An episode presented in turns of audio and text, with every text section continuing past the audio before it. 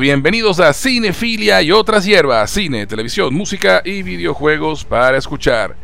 Hoy vamos a sumergirnos en las aguas profundas del terror.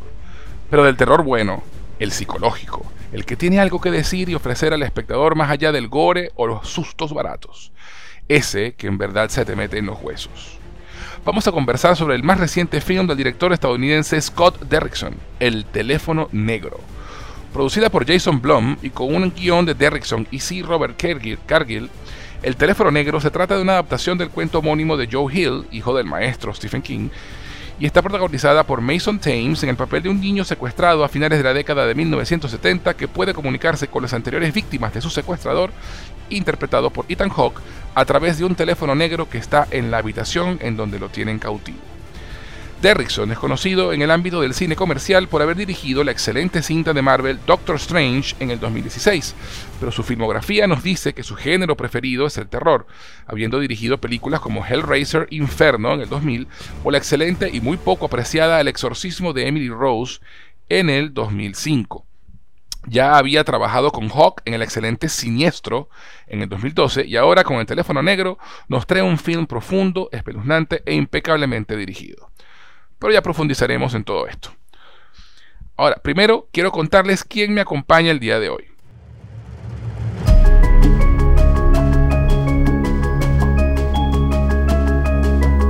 La idea del podcast de hoy, eh, para que sepan todos, era que los colegiados del inframundo volvieran a la palestra luego de casi un año de, de hiato, después de hablar de Mike Flanagan.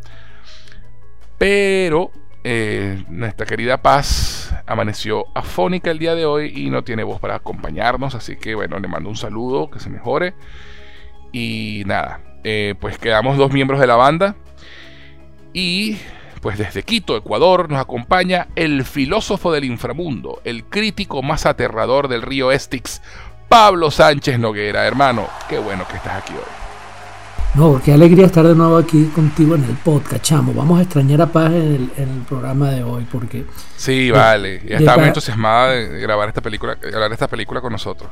Y de pana que bueno, y, igual no se va a salvar de comentarnos, ¿no? Y de, hacernos sus... Ah, no, por supuesto. Sus observaciones ya posteriori sobre la película, porque esta película hay que, hay que discutirla con Paz. Ella siempre tiene un punto de vista que vale la pena escuchar. Y la otra cosa, chamo, Emily Rose mal apreciada. Mira, eso es relativo, ¿eh? El exorcismo. No, no, dije, no, dije, no, dije, no dije mal apreciada, dije poco apreciada. Que no poco apreciada. Repito, igualito es eh. relativo. tiene su círculo esa, esa película. No, cómo no. no. Eh, pero, nunca eh. está en la, pero nunca está en la conversación de, de las películas de, del género, así como de la buena. Siempre, siempre está como por debajo de la mesa. Sí. No mucha gente la nombra. Eh, eh, esa sí te la compro, ¿no? A veces está muy por debajo de lo que tal vez esa peli se merece. Pero fue, fue, fue una maravilla. Sí, e, es, es realmente buena. Tiene, tiene, sus detallitos, tiene sus detallitos, este, y ya lo veremos en este podcast, que Black Phone supera y por mucho para mí el exorcismo de Emily Rose. Sí, sí, sí. Pero, sí, pero el exorcismo de Emily Rose es una película que hay que ver. Sí, como no. si te gusta el género, y además que eh, Derrickson tiene esta cualidad de, combinar géneros, ¿no? que Emily Rose es una película de exorcismo y al mismo tiempo es un procedural y es una película de tribunales y de juicios, ¿no? Y combina ambas cosas. Y, Black Phone también combina géneros, pues no es solamente terror, también tiene thriller, coming of age, movie, eh, tiene... Eh, y, y, Derrickson suele hacer eso en su trabajo. Y, sí, bueno. Ya, y de verdad que vale la pena. Ya nos sumergiremos ahorita en, en, Black Phone, pero sí. bueno, lo, primero que yo te dije sobre esa película es que no, no me pareció, bueno, para nosotros no es terror, para, la mayoría de la gente sí. No. exacto, exacto, exacto. Una de esas películas que todo el mundo te dice que es de terror, pero, pero uno, uno se la disfruta de, viéndola de otra manera. Qué buena. Tiene, exacto, de otro ángulo. Pues bueno, mi pana, gracias por venir. Y nada, vamos a desmenuzar la película, hablar de sus temas, simbolismo, personajes y mucho más. Pero, antes que nada, mi pana, ¿dónde pueden encontrarte en las redes sociales? Cuéntame, Pablo. Entonces, que arroba Sánchez Noguera me pueden conseguir en todas mis redes. buenísimo, buenísimo. Bueno, y aprovecha de hacer tu, tu, tu, publicidad. cuéntanos en qué andas metido. Claro, vale. Tú, tú, sabes, yo hago mis ingresos online enseñando español a extranjeros la mayor parte del tiempo. Si me quieren, si tienen amiguitos que quieran aprender español como lengua extranjera, me pueden conseguir en mi página web www.learnspanishonlineacademy.com. learnspanishonlineacademy.com. Ahí estamos a la orden. Y últimamente la cuinteca de TikTok se está moviendo muy bien. Arroba ClickSpanish. Buenísimo, buenísimo, buenísimo. Eh, pues nada, a quien les habla también pueden encontrarlo en Twitter como en Instagram como arroba Gus en Joses, G-U-Z en José. Si nos están escuchando por Anchor, Apple Podcasts, Spotify o cualquiera de las plataformas de audio, les recuerdo que también pueden encontrarnos en Evox, donde pueden descargar los episodios y escucharlos cuando quieran. Y adicionalmente pueden encontrarnos en YouTube como Cinefilia y otras hierbas. Si nos están escuchando por YouTube, no olviden suscribirse, compartirlo por lo menos con dos amigos, dejar un comentario y un like, que eso nos ayudará a crecer y encontrar más audiencia. También les informo a nuestros seguidores que Cinefilia y otras hierbas tiene un Patreon en el cual les ofrecemos beneficios adicionales a quienes decidan apoyarnos económicamente. Van a www.patreon.com barra cinefilia y otras hierbas. Adicionalmente, si quieren escribirnos para hacer cualquier comentario, dejarnos un saludo o lo que prefieran, pueden hacerlo al correo cinefilia y otras hierbas. Pues nada, compadrito, comenzamos. Plomo a lampa.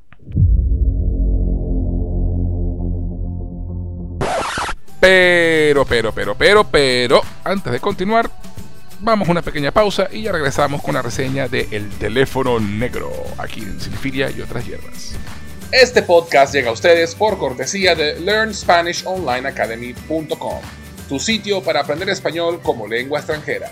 Si tienes amigos o familiares que no hablan español pero que deseen aprender el idioma, en LearnSpanishOnlineAcademy.com podrán tomar clases con profesores certificados a través de Zoom. LearnSpanishOnlineAcademy.com, tu mejor opción para aprender español. ¿Te provoca una taza de té? Te presento a T-Art, una empresa creada para envolver tus sentidos y conectar con tu ser mientras disfrutas de una taza de té. Ganadora del concurso Ideas 2019 con mención especial en el área de negocios, sus productos no contienen azúcar y son 100% naturales. The Art ofrece diferentes infusiones y aromas, pero hoy te voy a hablar de Coco Art. Disfruta del profundo sabor del cacao venezolano fusionado con el dulce aroma de la canela, el intenso sabor del cardamomo y la nuez moscada, creando una sensación única en tu paladar, endulzada y aromatizada con la belleza y delicadeza de la flor del jazmín. Deja que te envuelvan sus beneficios y propiedades que elevan el sentirse bien por ser un antidepresivo natural, mejora la digestión y la respiración, lo que ayuda a la salud cardiovascular, aliviando el estrés y la tensión corporal.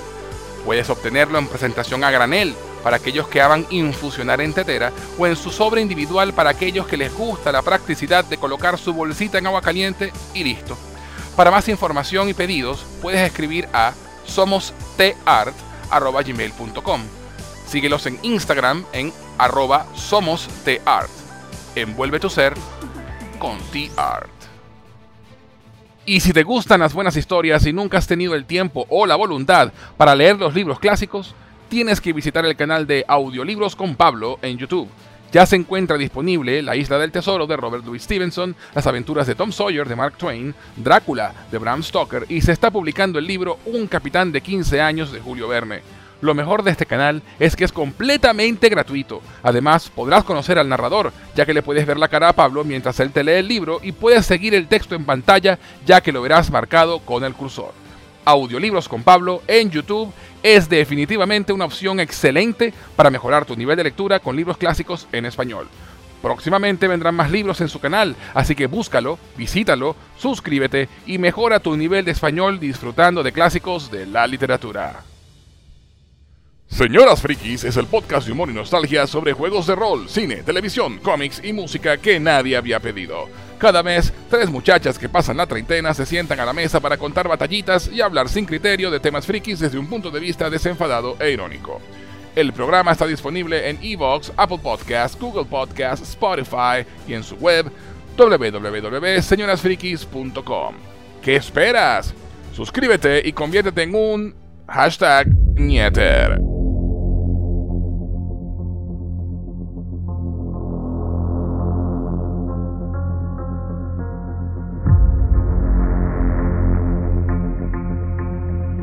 Ya estamos de vuelta en Cinefilia y otras hierbas y antes de la pausa estábamos por comenzar a hablar del teléfono negro con Pablo Sánchez Noguera. Entonces vamos a entrar lleno en materia y hablar sin tapujos. ¿Te parece, mi pana? sí, ya con spoilers, con spoilers para adelante, nada de sin spoilers, nada. Hay, que, hay que comenzar reseñando la película, chamo, porque incluso hay gente que aunque no le gusta el género y, de repente le gusta escuchar hablar del género, y hay, y hay que hablar sobre la trama ampliamente. Así que aquí sí, no, no hay preámbulos, no hay tutía.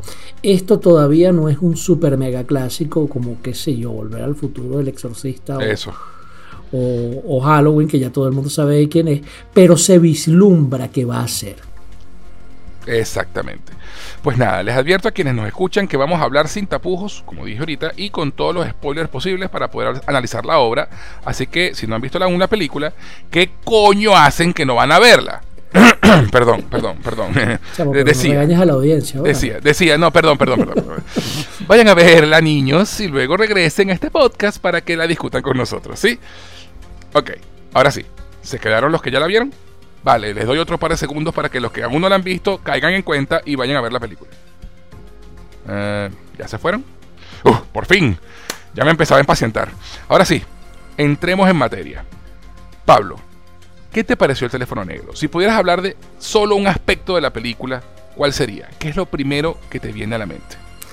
Ah, no, pero si quieres me preguntas cuál es la teoría, cuál es la ecuación que unifica la teoría de la relatividad con la con la, con cómo que se llama con la teoría de, de, Stephen Hawking de los agujeros negros, chico, y cuál es, cuál es la ecuación matemática que une todo que une toda, todo, todo y explica todo el universo. Ahora, qué pregunta tan difícil, chavo. así te lo comparo, así te lo comparo porque me gustó todo. O sea, hablar de un solo aspecto principal de, de esta película, que, que, es lo que más te haya gustado, es difícil, ¿eh? Porque desde las actuaciones, la fotografía, la música, la ambientación general, los metamensajes, el simbolismo, el ritmo que tiene, chamo, o sea, todo es maravilloso. Y, eh, eh, es una de esas películas en donde eh, valga la, frase, valga el cliché, el todo es, mejor que la suma de las partes. Desde muchos puntos de vista se puede apreciar. Incluso por momentos se te olvida que estás viendo una película de terror y simplemente estás en una película que es buenísima y ya, más allá de su género. Yo creo que eso tal vez eh, es lo que más me, me gustó de la peli, José. O sea, de para que me sorprendió. Yo me esperaba una película de terror eh, llena... Al uso, al uso, ¿no? Sí, o sea, una película de terror del siglo XXI, chamo. O sea, llena de estos clichés adolescentes más aún con este pana que acaba de hacer la, la, película de Doctor Strange de Marvel, que tú dices, bueno, por aquí vienen los tiros, vamos a ver una, una peliculita así medio dominguera, chévere, bien. Nah, guara, cuando... ya, ya cuando empieza, ya, ya de por sí el primer golpe, el, el ambiente así setentoso, eh, que, que apenas tira así hacia hacia principios de los 80, finales de los 70, ya empieza como a golpearte, porque eso no es común en el cine de hoy en día. Y, cuando después la trama se va yendo por un lado que, yo, que tú no te esperas, que yo no me esperaba, entonces fue una gratísima sorpresa, fue una bocanada de aire fresco, chamo, en la cantidad de, de propuestas que, repito, que parecen sacadas de una máquina manufacturera ¿sabes? Como hamburguesas de McDonald's. No es que tengan malo, nada de malo las hamburguesas de McDonald's, pero esta película se siente hecha a mano, ¿sabes? En una industria que nos tiene acostumbrados a comer plástico, pues. no, y además que, además que hablando del tema de, de, ese, feelings final de los 70, principios de los 80, la película también está en el 78.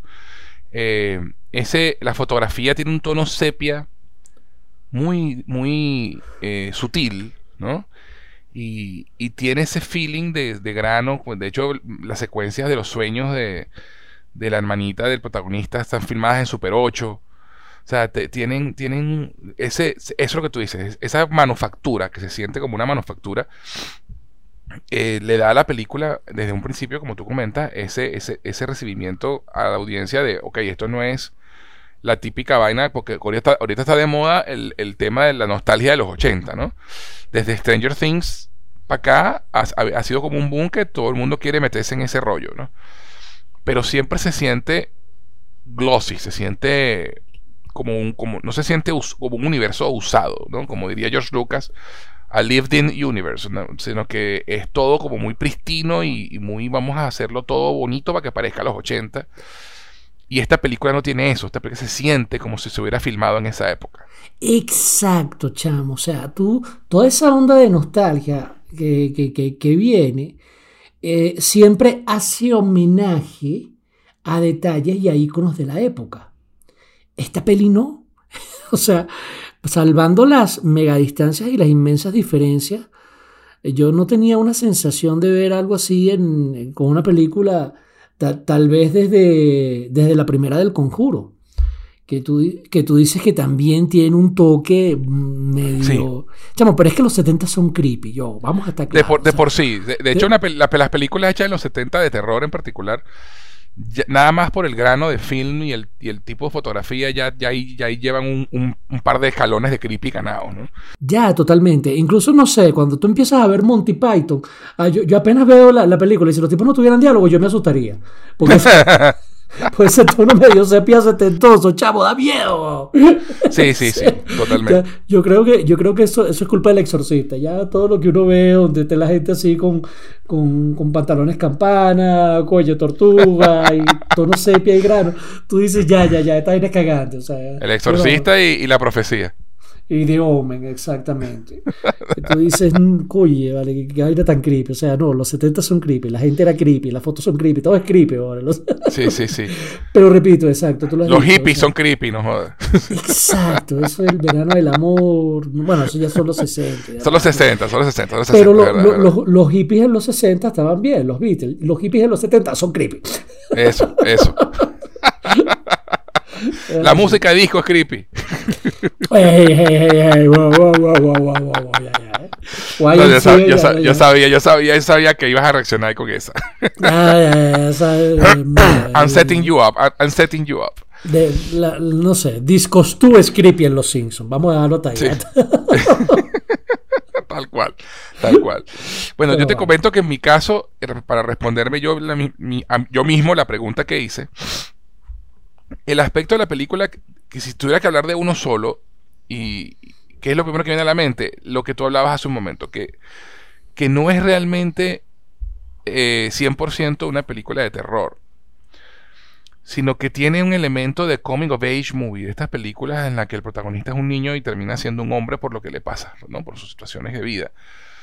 Y entonces se combina y termina siendo una coming of age horror movie.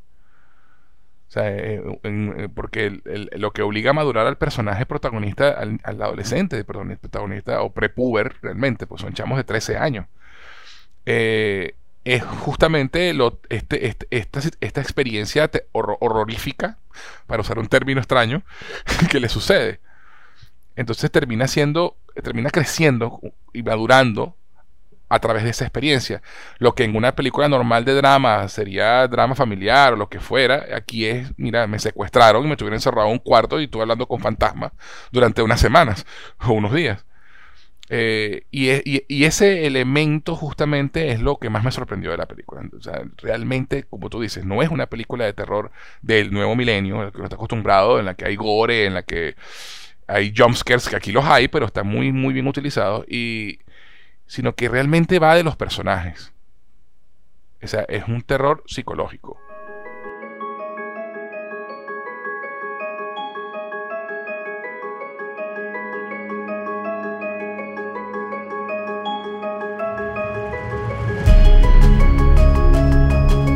Sí, chamo. Y este, a mí, repito, me encanta la cosa que tú te imaginas que la película va a ir por un lado y, te lleva por otro, o sea, no cae en, en, en, los lugares comunes ni en, los lugares comunes ni en los sustos baratos. Exacto. Y, otra cosa súper interesante, se toma su tiempo. O sea, no sé si este pana habrá tenido influencia de Mike Flanagan, pero por momentos me acordé. sí. Eh, me, acordé de la manera en que él cuenta las historias. O sea, es una cosa que, Te, va construyendo y te va Los personajes primero, los personajes primero. Y, los personajes primero, sí. Y el world building primero, o sea, es, establecer la vida de estos, de estos chicos, que es lo que hacen lo que hacen en esta película. O sea, la primera mitad de la película, o sea, el, primer acto que es bastante largo, este, realmente se dedica a eso, a mostrarse sus vidas, cómo son, eh, el, ambiente de tensión que hay en el pueblo porque ha habido varios secuestros de niños que han desaparecido. de hecho, el opening es brillante con el juego de béisbol. y, el, y, este, y, este, y este bateador, el, chamito asiático que termina siendo la otra víctima más. Y la conexión de él con el, con el chamo. Y el chamo era una buena persona, no era un bully y lo secuestran y, la reacción de él, el tema del brazo con el, con, el pitcher que viene a salir, que viene a acotación luego en la película, o sea, todo está muy redondito, de verdad. Todo está muy redondito y tú te das cuenta, o sea, es, es y, lo interesante es que, aunque, o sea, no, se trata de una película dirigida a un público muy intelectual, eh, eh, es muy fácil, chamo, después hilar acontecimientos. O sea, reconocer. Eh, es una de esas películas que que te hace sentir que tú eres inteligente, aunque no lo seas, ¿sabes? sí, sí, sí, sí, sí, sí, tal cual. empiezas a ver detalles que tú dices, ah, esto es por esto, esto es por esto, como tú dices el detalle del brazo, al final el chamo le mete una severa, porque estamos, estamos hablando con spoiler ya. Sí, sí, claro. O sea, cuando le mete su severanda mm, barra coñazo al, al, al secuestrador y al asesino, tú lo has dicho. Quedó establecido al principio que el chamo tiene un brazo poderoso cuando estaba jugando béisbol. Eso, de, ese detalle, de ese, detalle no me di cuenta, pero tienes toda la razón cuando tú, el, brazo de, el brazo de Chekhov. Exactamente. Y tú dices, wow, eh, en, serio que, bien lograda. sí, totalmente. El guion es completamente redondito. De hecho, no me he leído todavía la historia de eh, Joe Hill. De Joe Hill. De Joe Hill, exactamente. No me he leído la historia de Joe Hill, pero ya me descargué el libro. Me dije, me tengo que leer esa vaina. O sea, me pregunto. Sí, sí, de hecho, eh, de hecho, yo no sé si sabías, pero eh, ese, ese libro fue la primera publicación, de, la, digamos, en formato largo de Joe Hill.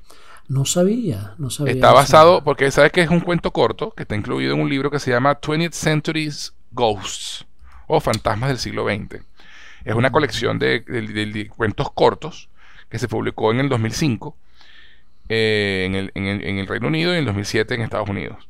Y ahí hay unos, cuantos, unos bastantes cuentos cortos y uno de esos cuentos cortos es de Black Phone.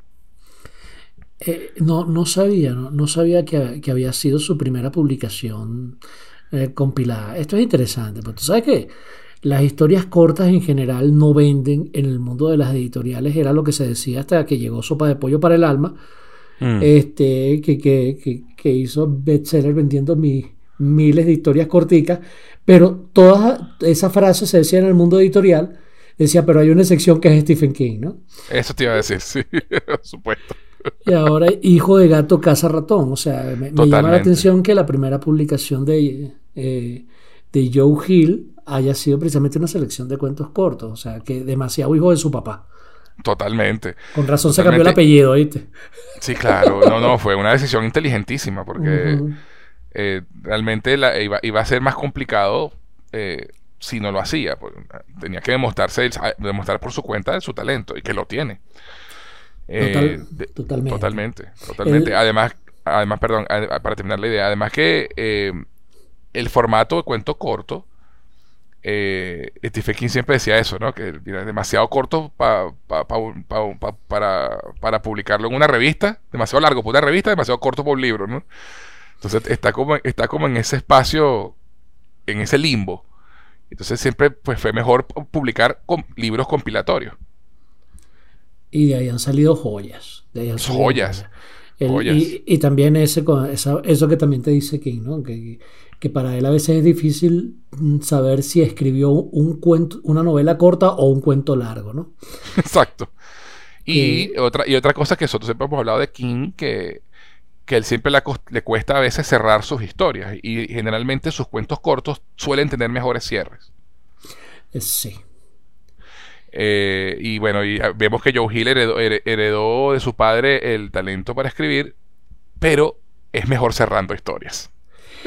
Chamo, eso te iba a decir. Esta película tiene un final tan satisfactorio. Totalmente. En serio, o sea, o sea eh, ¿tú, tú sabes que es jodido ir a ver una película de terror donde tú salgas feliz. Sí, es súper positiva. Es una película positiva. Es que eso me. Por eso decía, es una película que es un coming of age horror movie. O sea, el, el, personaje principal termina mejor que como comenzó. O sea, y, la, y, la, experiencia, y la experiencia lo hizo mejor persona, incluso. Totalmente, o sea, es una película increíblemente optimista. O sea, eh, coño, eh, eh, o sea, lo, lo arrecho esta película y tal vez, no sé, uh, conversando contigo, tú sabes que, que a veces que cuando uno habla este, a, veces, yo, yo, creo que yo soy de esas personas, ¿no? Que, que, a veces verbalizando las cosas, como que llego a dilucidar qué es lo que realmente pienso. Y yo creo que eso es lo que más me gusta de la película. Me explico. Eso, eso de que es una película valga el término en inglés, uplifting, que te sube el ánimo y demás. O sea, que cuando llegue un amigo y te diga, estoy teniendo un mal día, me siento terrible, oye, ¿no me recomiendas una peli como para subirme el ánimo? Y tú le dices, sí, hay una sobre un eh, secuestrador psicópata que agarra a un niño, lo mantiene, lo rapta, lo tiene metido en un sótano, asesinó a varios de sus amigos. Esa película te va a dejar con una sensación súper feliz. ¡Mamá, huevo! Eso es lo que pasa aquí. Sí, totalmente. y, no es, y obviamente no es lo común en una película de este género. Exactamente, o sea, no es de, o sea, por completo. O sea, es un dramón porque en serio, y esto es lo arrecho de la vaina, o sea, eh, tú sabes, esto, esto es lo que a mí me gusta yo y creo que ya, ya lo hemos comentado más de una vez en tu podcast, o sea, que eh, eh, esto es terror seguro. Tú sabes que tú estás en una montaña rusa con, con la barra de, de, seguridad puesta, ¿sabes? Es una película que tú sabes que tú estás viendo algo diseñado para divertirte.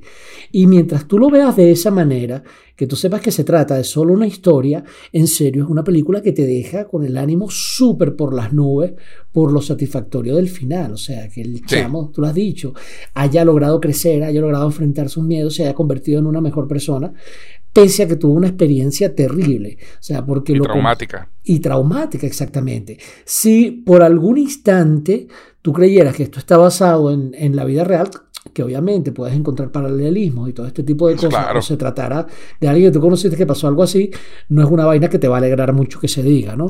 Pero, pero desde el punto de vista de una historia es como, no sé, Blancanieves y los siete manitos o Hansel y Gretel. Sí, mi madrastra me quiso envenenar y me quiso matar, tuve que salir del reino, ay, qué cuento tan lindo para niños, ¿no? Este, sí, sí, sí, una bruja me quiere comer con una casa hecha con una casa dulce, me quiere meter un gordo y comerme. Qué bonito cuento. Exactamente, y los niños mataron a la bruja, que, que los niños están hijos de puta. metiéndola en el horno, ¿eh? Metiéndola en el horno y vivieron felices por siempre. Vivieron felices por siempre después de cometer un asesinato con menos de 15 años de edad. no me bueno, y, es, y, es, y, es, eso, ¿no? Porque los, esos, esos cuentos, esas historias, siempre fueron diseñadas, y más en esa época, con los hermanos Grimm, que con ese apellido, pues, Grimm, sí, claro, las historias son Grimm, son oscuras este, están diseñadas justamente para hacer eh, cuentos de moraleja, ¿no? Cuentos que tenían que enseñar algo. No solamente era un cuento bonito para los niños, sino era un cuento donde había una enseñanza, donde había algo que aprender de la experiencia fuerte. Y esta película, y esta película tiene eso. Tiene ese, ese detalle. Tiene, el, el, personaje pasa por una cosa muy fuerte, muy traumática. No nos equivoquemos, no engañemos a la gente aterrorizante. Pero como está mostrado en la película y como está manejado y como está mostrado, eh, uno no es el terror al que uno está acostumbrado en este nuevo milenio. Si volvemos de nuevo al, terror psicológico setentoso. Y dos, el protagonista no termina llorando en una camilla vivo pero traumatizado, sino que, mira, aprendes de la experiencia, crece como persona y sigue adelante con su vida. Totalmente. Y, es, y eso no es lo, lo normal. No, no, no, no, no digamos que no es lo normal, digamos que... Eh, no lo digo, digo en las películas de este género, es lo que me sí, no es lo común en las pelis de, este género, ¿no? Y, y, o sea, la cantidad de mensajes que tiene esta peli, chamo, también es una cosa increíble. O sea, eh, eh, en ese aspecto, es una película para tú ver más de una vez, en serio. Y yo creo que dependiendo del momento que tú estés atravesando en tu vida, vas a ver una peli diferente. Y eso, Probablemente. Y eso es interesante, o sea, porque no, no se trata, y sin querer desmerecer para nada, o sea, joyas como Scream, La Máscara de la Muerte, que lo que hacen es, un homenaje a la slasher movie Este, ¿sabes? En donde, ojo, que son pelis de terror divertido, pero tú sabes que el punto es los adolescentes corriendo y ya, y vamos a divertirnos con esa vaina. O sea, sí, no, y la diversión es en qué orden y quiénes van a morir. Exactamente, ya. Aquí Tú, tú, al principio tienes como esa sensación de que algo así pasa, pero sabes que hay algo diferente en el momento en que tú no ves que matan a nadie. O sea, simplemente te dicen apareció muerto, pues. Pero tú no ves el momento de las muertes. Tú no sabes quién no, es y, y, en esta película en particular ni siquiera apareció muerto. O sea, los chamos desaparecen y no aparecen más. Exactamente. Y tú te, y tú te enteras al final de la película bueno, tú lo intuyes cuando empiezan a hablar, empiezas a hablar con los fantasmas de los, los, carajitos con el teléfono, ¿no? Pero los cadáveres, o sea, los cuerpos nunca los encuentran hasta el final totalmente, o sea, es ahí donde tú, dices, o sea, el, el, terror se va construyendo muy a lo en tu imaginación. O sea, tú no sabes qué le pasa a esos chamos, tú sabes que hay alguien por ahí raptando chamos en un pueblo. Pero tú, tú, no sabes qué le va pasando. Entonces, todo es una sorpresa que te va manteniendo tenso. Y otra vez, una vez más, o sea, es que hay que decirlo y creo que lo vamos a decir más de una vez, o, una y otra y otra vez, hijo de gato caza ratón. Joe Hill vuelve a utilizar la fórmula de su papá. The eh, It Factor. Ajá. Eh, eh, te, iba a decir hace rato que yo, yo creo que, no sé, que, Stephen King, eh, si no hubiera presentado, presentado, óyeme tú, si se hubiera presentado a sí mismo Joe Hill con, con ese otro apellido, él de repente pudo haberse puesto, el, si, King, su papá se moría, él podía seguir escribiendo y, y, decir, enterar. Exacto, y nadie se iba a enterar. Así, así, como el fantasma que camina, valga la referencia por Lee Falk, que tú sabes que se decía que el fantasma es inmortal, no, es que él pasaba, pasaba heredaba el manto, sí. Exactamente, y 400 años viviendo el fantasma de la misma persona y era de padre a hijo que se pasaban los poderes. Bueno, exacto. Eso pudo haber pasado con Joe Hill aquí completamente. Totalmente, totalmente. la, influencia de su padre es clarísima, obviamente, pero es que bueno, ¿qué otra influencia iba a tener? O sea, creciendo como hijo del maestro, pues mira, y te dio mm. por escribir también del mismo género, mira, o sea. Exacto. Pero, y ojo, y es, y, es lo, que, lo que te decía, que una vez más la fórmula de su padre, o sea, pasa en cementerio de mascotas, llega, y a, mí me ocurrió, eh, eh, en cementerio de mascotas tú no ves nada sobrenatural hasta cierto punto fuerte, este, hasta bien entrada la, la, la, la, la historia. Ajá, está bien entrada la historia. Bueno. Cuando muere Church. Cuando muere Church, ahí, tú dices, verlo, se puede revivir el, toche gato. Y tú dices, oye, interesante. Este, Pero hasta ahí, digamos que ese es el único elemento que te queda establecido. Pero aquí en Black Phone es todavía peor. O sea, hasta más allá prácticamente de... De más de la mitad de la película. De más de la mitad de la película, cuando tú ya estás asustado por entre comillas, terror real. Y esta es la parte que para mí hace que la peli sea increíblemente disfrutable. Este, es que empiezan los fenómenos sobrenaturales, o sea, el terror real de que haya un tipo que pueda secuestrar a tu hijo o, que pueda secuestrarte a ti si eres un niño, de que se estén cometiendo eh, actos que no se saben, que niños desaparecidos, que se presumen muertos. O sea, eso, eso son cosas que te asustan en la vida real. Claro. Y eso, además, ya, ya hablamos de todo el ambiente, los 70, que te hagan bullying, además eso es otro miedo también que existe. Exacto, no, y los 70 en particular, que hubo una gran proliferación de asesinos en serie en esa época también.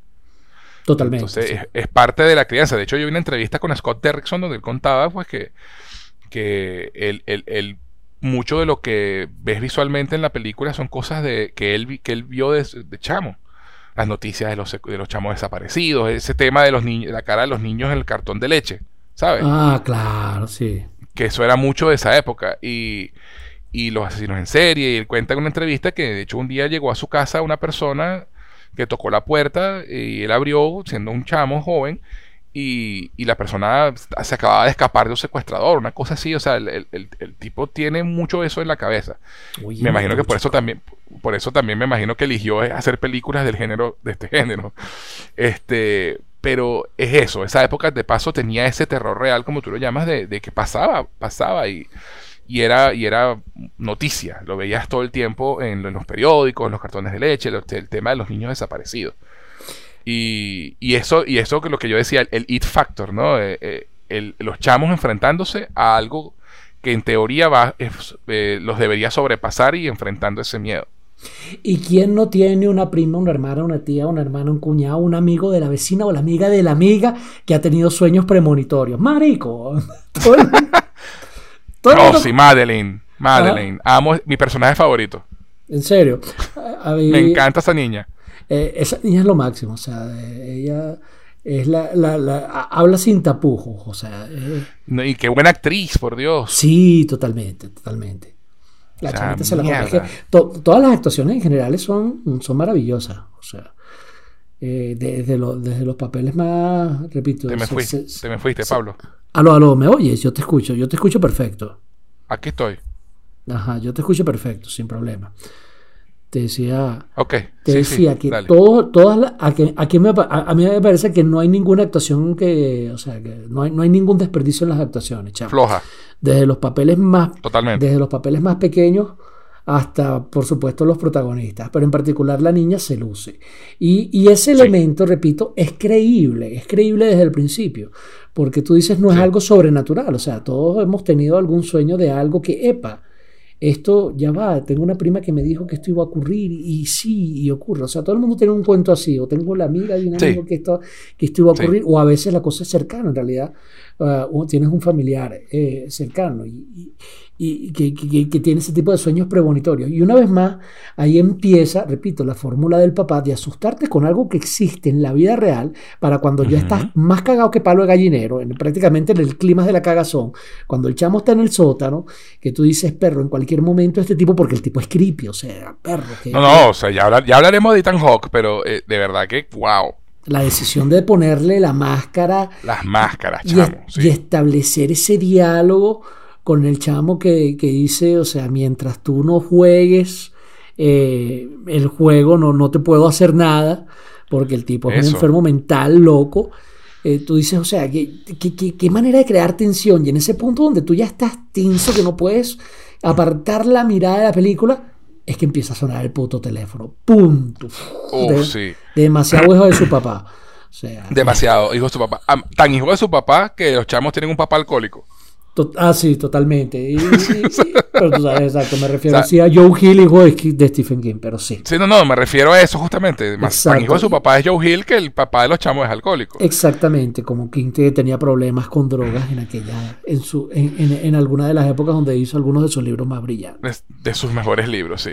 Este, ¿no? Y, y con drogas y, alcohol, exacto. Exacto. Además que el, el personaje del papá tiene un arco en la historia espectacular también. O no es, eh, no, es, el papá alcohólico por el papá alcohólico, por mostrar el papá alcohólico. Hay algo, hay una razón detrás y hay un arco con ese personaje bellísimo, de hecho. Totalmente, no es unidimensional, no es, no es el Jack Torrance de, de Kubrick. exacto. que es un mardito y, y ya. sí, odienme todos los cinéfilos intensitos. La cagaron con esa adaptación, I'm sorry. visualmente la película es brutal, sí, la atmósfera, lo que tú quieras, pero la historia... No, y, la actuación de Jack Nicholson es maravillosa, o sea, para ser un personaje. Claro, porque, porque hace de Jack Nicholson. Exacto, Jack haciendo de Jack y le queda bien, exacto. Exacto, exacto, exacto. pero es eso, es eso. Vamos a estar claros, pero el personaje no es así en el libro y en eso estamos clarísimos, o sea. Sí. Este, que quienes leímos la novela ya llamamos esa historia. Pero, Exacto este, este, este, este tipo, o sea, a mí, a mí lo que me sorprende, ay, creo que te lo comenté, ¿no? Exacto, que no, pero tú, me dijiste esto hay que decirlo en el podcast, yo creo, o sea, es que esta, esta película pudo haber sido una miniserie, chamo. Sí. Esta película pudo haber sido una miniserie de 8, 10 capítulos y hasta de dos temporadas, o sea, porque pasa tanto en tan poco tiempo y lo, y lo, y lo mejor es que, es que pasa de una manera tan fluida y tan sencilla. O sea, e, en otras palabras... Orgánica, pasa de manera orgánica. Totalmente. No se ve forzado nada. Totalmente. Joe Hill se imaginó una historia que pudo haber escrito en mil páginas y este, utilizó e, esa fórmula que King habla mientras escribo, que dice, no, la versión es definitiva es la que primera que tú escribiste menos el 30%. Quédate con el lomito. Para mí que este tipo, o sea, repito, tenía mil páginas y dijo, no, no voy a quitar el 30%, voy a quitar el 80% y me voy a quedar con el 20%. Utilizó fue el principio de Pareto, chamo. O sea... tal cual, tal cual. Tal cual. El principio de Pareto del 80-20, que es uno le dijo, voy a quitar el 80% de, de, grasa en esta vaina y me voy a quedar con el puro lomito supremo. Y todo, absolutamente todo lo que pasa es maravilloso. En ese sentido, sí, porque tú pudiste haber hecho un, un, capítulo y haber contado una historia de cada uno de los chicos que este tipo secuestró y haber hecho Exacto. eso repito, una, cosa mucho más larga, tipo, qué sé yo. No, incluso, incluso pudo, pudo, haber caído en, en, en, la tentación de explicar los motivos del, del, del, secuestrador. Correcto. Y eso es parte también de la maravilla de esta peli, uh -huh. que, que al final tú nunca sabes por qué este tipo está haciendo lo que está haciendo y lo arrecho es que no importa. No importa. No, y tú puedes intuir por ciertas cositas ¿no? Que, que pasan y la, en, la, en, la, en, la, actuación de Ethan Hawke, por ejemplo, el, el, te, el, tema de las máscaras, por qué usa las máscaras. Sí. Cuando se la quita, la reacción que tiene cuando el chamo le quita la máscara, este, ¿sabes? El, te o sea, dice muchísimo. Te dice muchísimo, no le gusta su rostro, algún trauma en su vida, eh, pero, pero no te explican nada, no hace falta. En ese aspecto, la película es inteligente, y tú lo has dicho, no cae en ese pecado de estar diciendo palabras innecesarias en la historia, de no escribir palabras innecesarias. Nos vamos a remitir a la literatura, o sea. Exacto. Exactamente, no estar escribiendo palabras innecesarias en el guion.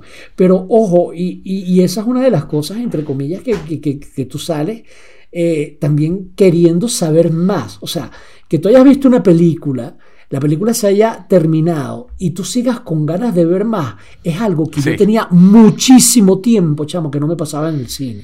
O sea, ni, si, ni con el conjuro. Yo creo que desde El Señor de los Anillos, una vaina así.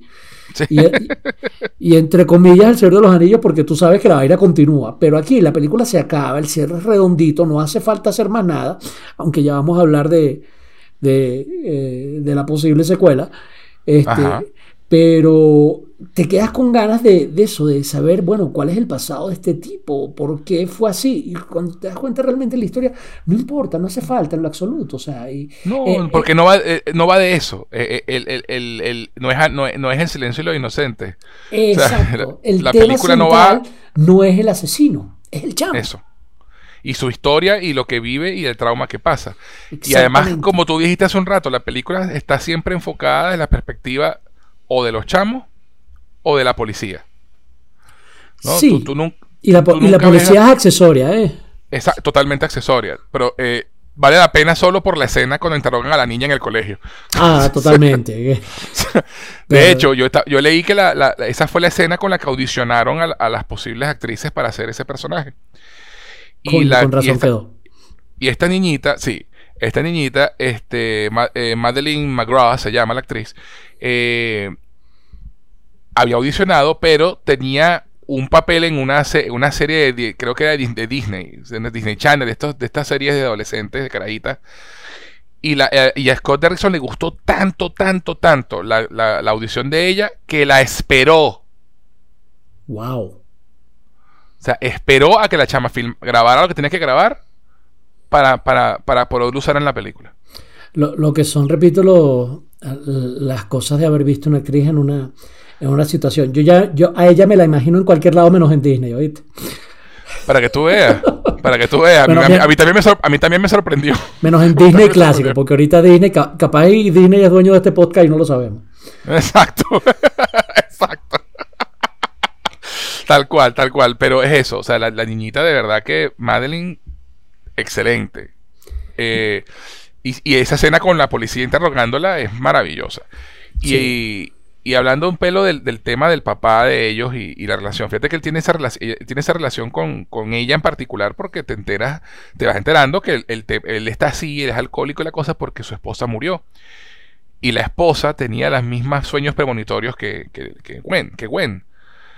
Y el papá tiene esa, esa dicotomía de, uno, no quiere que su hija le pase lo que le pasó a su esposa, y dos, le tiene ese, eh, tiene esa, esa, ese tema de que cada vez que la ve se recuerda a su esposa. Entonces tiene una relación como de amor-odio con ella en particular. ¿no? Y hay, y hay, una escena muy dura en la que el carajo, el, el papá le cae a, a, collazo con una correa, una vaina. Este, y, y, la, y, la, película no se, no, se, no se aleja de eso, ¿sabes? Te muestra la vaina y te obliga a verlo. Sí, pero no llega a ser grotesco. Y eso, no, para nada. Y eso es interesante. Te compra, repito, y eso es terror real, ¿eh? Sí, por eso, por eso. No es grotesco, lo que lo hace más real. pues no es sobreactuado, no es así los gritos y tirando, rompiendo platos hacia los coricorleones. Me quitaste las palabras de la boca, totalmente. No es Cory Bueno, Coppola lo dice, que esa es una escena filmada por un director que nunca había filmado violencia en su vida. Y se nota. y se nota. El padre no es una película perfecta, pero quita, pero esa escena es. Sí, sí, sí, sí, sí, sí, sí. Realmente, pero bueno, bueno. Pero volvamos a esto.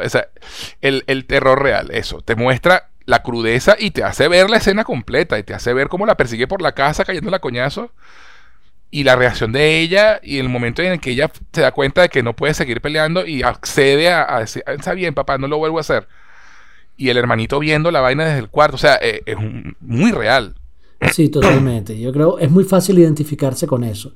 Tanto si eres niño como, como, como, como, si, eres, como si eres adulto. Eh, por experiencias presentes o, pasadas. O pasadas. O, por referencia de alguien cercano, repito, son historias Exacto. muy eh, es, algo muy muy muy muy cotidiano y más aún que el papá tampoco es un trimardito, ¿sabes? Es el típico papá que te pega porque te quiere, porque no porque no es que le fractura los brazos a los niños ni, ni nada por el estilo que hay monstruos así, ¿no? O sea, es el que saca la correa y le da su par de correazos para que les duela moralmente, pero les pega. Exacto. Y, además eso te muestra también entonces la, unión que tienen los dos hermanos, ¿no? Porque eso es bien bonito también, la conexión que tienen ellos dos. Que eso también pasa. Sí, totalmente, pues obviamente. Y con un papá en, esas condiciones pasa más. Mira, ¿a quién tengo para apoyarme? A mi hermano.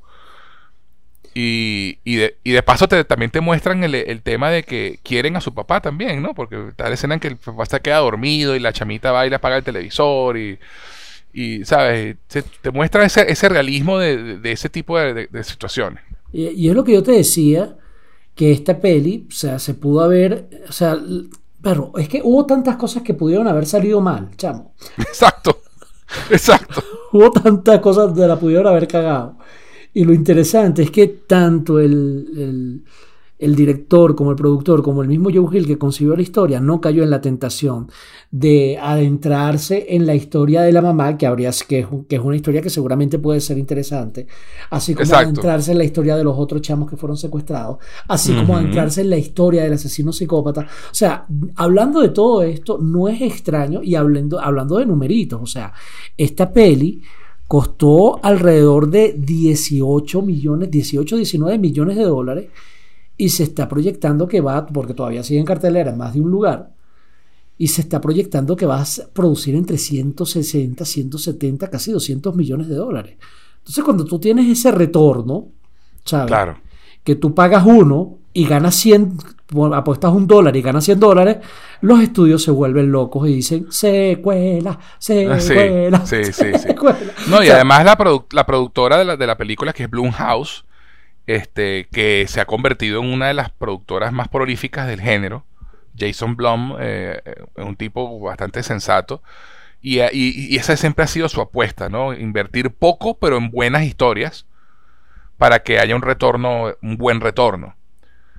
Entonces, eh, este, y, Jason Blum, de hecho, pues, eh, eh, eso es lo que tú ibas a decir, pues, de la secuela, de la posible secuela que puede haber. Para mí la película está redondita, no hace falta una secuela de esta vaina. Totalmente. coño, pero, perro, o sea, valga otra vez la referencia. Lo mismo pudo haberse dicho del Padrino 1 y salió el Padrino 2 y nos cayó a todos la boca. Exactamente. Lo mismo pasó con Terminator 1 y mira, llegó Terminator 2 y nos cayó a todos que Terminator 2 fue incluso hasta mejor que la Hasta mejor. Exactamente. Sin discusión. Que, la, que el Padrino sea mejor que la 1, eso es tema para otro programa. Pero... Exacto. Pero, o sea, siempre, siempre se puede hacer una buena historia, siempre que hay una buena historia, pues... Segundas partes no solo pueden ser buenas, sino que pueden superar la original, ¿no? El Imperio contraataca. El Imperio contraataca y tienes otra que tú dices, wow. Bueno, pero esa estaba concebida así desde el principio, vamos a estar No necesariamente. Este, pero, no necesariamente, pero, pero, bueno. Pero igual, pero igual es realmente superior. Pues. Sí, tú sabías que esa historia estaba chucuta, entre comillas, en, en, la 1, ¿no? Entre comillas, entre comillas. Tú sabías que había una antes y un después. Hasta cierto punto, parecido con lo que pasa acá. Este universo puede expandirse pero el, temor es que la vayan a cagar en la secuela, porque en serio la película es súper redondita, no le hace falta nada, yo la dejaría como está, porque así como está Chamo, Black Phone tiene, como, como te decía al principio de esto, media hora atrás, eh, tiene todo el potencial de convertirse, de estar ante un nuevo clásico. Un clásico. En un clásico, estamos ante un clásico automático del terror, chamo, o sea, en serio, de una, una cosa que puede llegar a tener su, su lugar en la historia no digamos que como Halloween o El Exorcista, pero bastante cerca. Eso, eso. Eh, lo, que, lo que llaman un, eh, eh, un, underground classic, pues, esas películas que, no son mainstream realmente, pero que entran en un nicho en el que hay, un grupo de gente considerable que la considera y la recuerda. Totalmente. Y la, y la mantiene en la conversación, ¿no? Totalmente. Porque es lo que, hablaba, lo que hablábamos de, Emily Rose, eh, del mismo director. a mí me parece que esta es una película que debería estar en la conversación entre los mejores del género. Eh, y no lo está. Y no lo está. Pero yo creo que esto supera a Emily Rose, ¿oíste? Yo creo que cuando la gente se olvide que existe una vaina llamada Emily Rose, todavía The Black Phone va a seguir siendo una referencia. Totalmente, totalmente. Este, y, además que, o sea, obviamente Emily Rose tiene el, componente del juicio, ¿no? que, la película realmente va sobre el juicio y, los elementos de terror son muy mínimos, pero tiene una de las mejores secuencias de exorcismo que se han hecho ever. Sí. Yo, yo te voy a decir cuál es mi problema con, el exorcismo de Emily Rose y lo que me sacó de la, de la película. Y es que mm, la película tenía un tono muy documental hasta cierto punto. Muy creíble. Muy todo lo que está ocurriendo aquí funciona y esto puede ser así. Y yo estaba así súper cagado hasta que la niña está en la escuela y de repente voltea a ver a un compañerito y lo ve así como un monstruo. Chamo, que a mí me pareció sacado del universo Marvel. O sea, que tú dices, wow, antes de que, de que, del, que el encillo existiera. ¿Entiendes a lo que me refiero? Sí, sí, y, y, justamente, bueno, a mí eso no me, no me hace tanto ruido porque eh, justamente son de las cosas que pueden pasar si tú estás sufriendo una de un problema mental, ¿no? Y ver cosas así. Claro, pero, pero es el punto y, de que... Y ahí viene el de... lo que pasa es que, claro, lo hicieron muy efectista visualmente. Exactamente, o sea, para, mí fue como verle el cierre al traje de Ultraman, o sea, coño, sí, Sí, sí, sí, te entiendo, te entiendo. O sea, te eh, entiendo, te entiendo. Habría sido para mí mucho más eh, coherente y me hubiera dado mucho más miedo en Emily Rose. Sí, eh, como, como hacía Hitchcock, ¿sabes? No me muestres el, no me muestres la cosa, déjala a mi imaginación, como el bebé de Rosemary. O sea, que, al final nunca te muestran el puto bebé. Lo que tú te imaginas es mucho peor que cualquier vaina que pasa. Exacto, exacto. Es una cosa así. Tiburón, el puto tiburón nada más aparece en la última escena, que eso fue un golpe de suerte porque Spielberg probablemente le habría cagado ahí. si hubiera, totalmente. Si podido el mismo lo dice. Él mismo lo dice. Si hubiera podido mostrar el tiburón desde el principio, lo hubiera mostrado. Exactamente, y la habría cagado porque se hubiera visto de plástico esa vaina. Sí, sí. Coño, en, este sentido yo creo que a Emily Rose le, faltó suerte y en el momento en que hicieron esos efectos, a mí, coño, cuando vi el efecto ahí que decía, mira, estoy viendo gomocito de plastilina pero con colmillo. Chamo, eh, me, sacó por completo. Cosa, cosa, cosa en que no pasen de Black Phone. Aquí este pan. No, no pasa. claro, también, también el director tiene, tiene, tiene, exacto, ya tiene un poquito más de calle, un poquito más de experiencia. O sea, casi 20 este años después de Emily Rose. El tipo dijo. Exacto. Es un, ¿sabes? y Emily, Rose, fue. Emily Rose fue su tercera película y fue su segunda película de estudio. Y su primera película que se estrenó en cine, porque la de Hellraiser que hizo antes fue direct to video. Échale. Bueno, pero es que eh, hablemos de Hellraiser, que la única buena es la primera. Eso, ¿no? y, además que, como te digo, eh, es como, a, mí lo, lo, positivo de Emily Rose o sea, supera por mucho a, lo que, a lo que se pueda criticar. Totalmente, totalmente. Pero digamos que. Eh, este, y es un muy buen guion en particular. Eso, a mí me parece que el guion estaba richísimo, chamo. y, yo insisto y repito, y sé que estamos hablando de Emily Rose, pero bueno, es pertinente. El, la escena del exorcismo en esa película está en mi top 5 de escenas de exorcismo de toda la historia del cine. Bueno, pero es, que, pero es que tampoco es que tú puedas hacer un top 100 de escenas de exorcismo en el cine, ¿no? No, no, por eso dije, por eso dije top, por eso dije top 5, pero no te sorprendería saber la cantidad de películas sobre exorcismo que existen, ¿eh? Probablemente me sorprendería eso. Oye, deberíamos proponerle ese tema, te lo resumo uno más. Haz, un top de las mejores películas de exorcismo, porque capaz el tipo saca una película hindú, una cosa así extraña, mala. Una vaina rara, sí. o sea, yo, yo todavía recuerdo cuando fui a ver Emily Rosa al cine, que yo, yo estaba fascinado con, con, la historia, ¿no? Con el guion y la vaina, y será así, será, estaba enferma mentalmente o en verdad estaba poseída y todo el, todo el debate, y de repente llega la escena del exorcismo, y a mí se me pararon los pelos, o sea, fue una vaina que me cagué. Y tú dices, mierda, ok. La escena me impactó por... cuando empieza a nombrar los, los, los, demonios que tiene dentro. ¿No? Que tipo, 1, 2, 3, 4, 5, 6, 7, empezando... O sea, toda esa escena, esa parte en el granero, se fue así como que, uh, ok. ya, me, ya, ya, ya, ya, me picaste la curiosidad, tengo que volverla a ver, capaz. Capaz y la veo ahorita y me gusta. Ya es que yo la descargué anoche. Yo la descargué anoche. hablando, de, ese tipo de cosas, chamo, tipo, entre comillas, tipo Hellraiser. Hellraiser para mí fue un. La primera, la primera es Hellraiser. Este, sí. sí. estamos hablando de películas de terror, esto pasa. Ajá. Este, es mi podcast y yo hago lo que me dé la gana. nada. Pero, o sea, Black, Black Phone no va a caer con lo que me pasó con Hellraiser, chamo, que es que cuando, cuando la vi de carajito simplemente no pude verla por, por lo terrorífica que era nada más imaginar a Pinhead, o sea... Claro. Eh, eh, era que no me dejaban verla en lo absoluto. Y cuando yo me dio, me atreví a ver algo así, en lo que aparecía el primer monstruo apagaba el televisor. sí, yo era más cagado que, que palo gallinero. O sea, el, carajito que no se tarde va a ver una película de terror completa. Pero el punto es que no, ni la podía ver de niño. Ya estando un poquito más, más mayorcito, entrando a mis 20, me dije, vamos a ver esta vaina que siempre he tenido curiosidad para verla, porque lo que recuerdo de niño era que me, me aterrorizaba por completo. Pese a que me encantaba Freddy Krueger, no soportaba el Racer. Cosas que pasan, vainas así. El punto es que con, con, con eh, empezando mis 20, la consigo, la pongo, la veo, chamo, y me la arruiné por completo. Los efectos me parecían de plastilina. Eso pasa. Las actuaciones me parecían acartonadas, el look ochentero me parecía ridículo. decía, no, qué vaina tan mala. Y yo le tenía miedo a esto, qué asquerosidad de película, qué broma tan horrible. Y creo que. No, y, sin, y, sin, y, sin, y sin quitarle mérito a que Pinhead, en como diseño, es uno de los personajes es más brillante. Es brillante. Sí, Es brillante, totalmente. Y el tema, y el tema del terror en el, del, terror ligado al, al, sadomasoquismo y todo esto es interesantísimo. Hay un, hay una, hay una connotación sexual maravillosa en esa peli. Sí, sí que tú no aprecias hasta que tienes cierta cantidad de años. Y, exacto, y el sexo también, exacto, ¿no? Y también así hay cierto, coño, los, metamensajes de, de, Hellraiser, eso es un tema para otro podcast, ¿no? Sí, sí, se, se, nota que esa película se, se, hizo en el momento en que estaba de moda el cubo Rubik, porque esa mierda era otra cosa que te daba terror, tratar de resolver un cubo Rubik.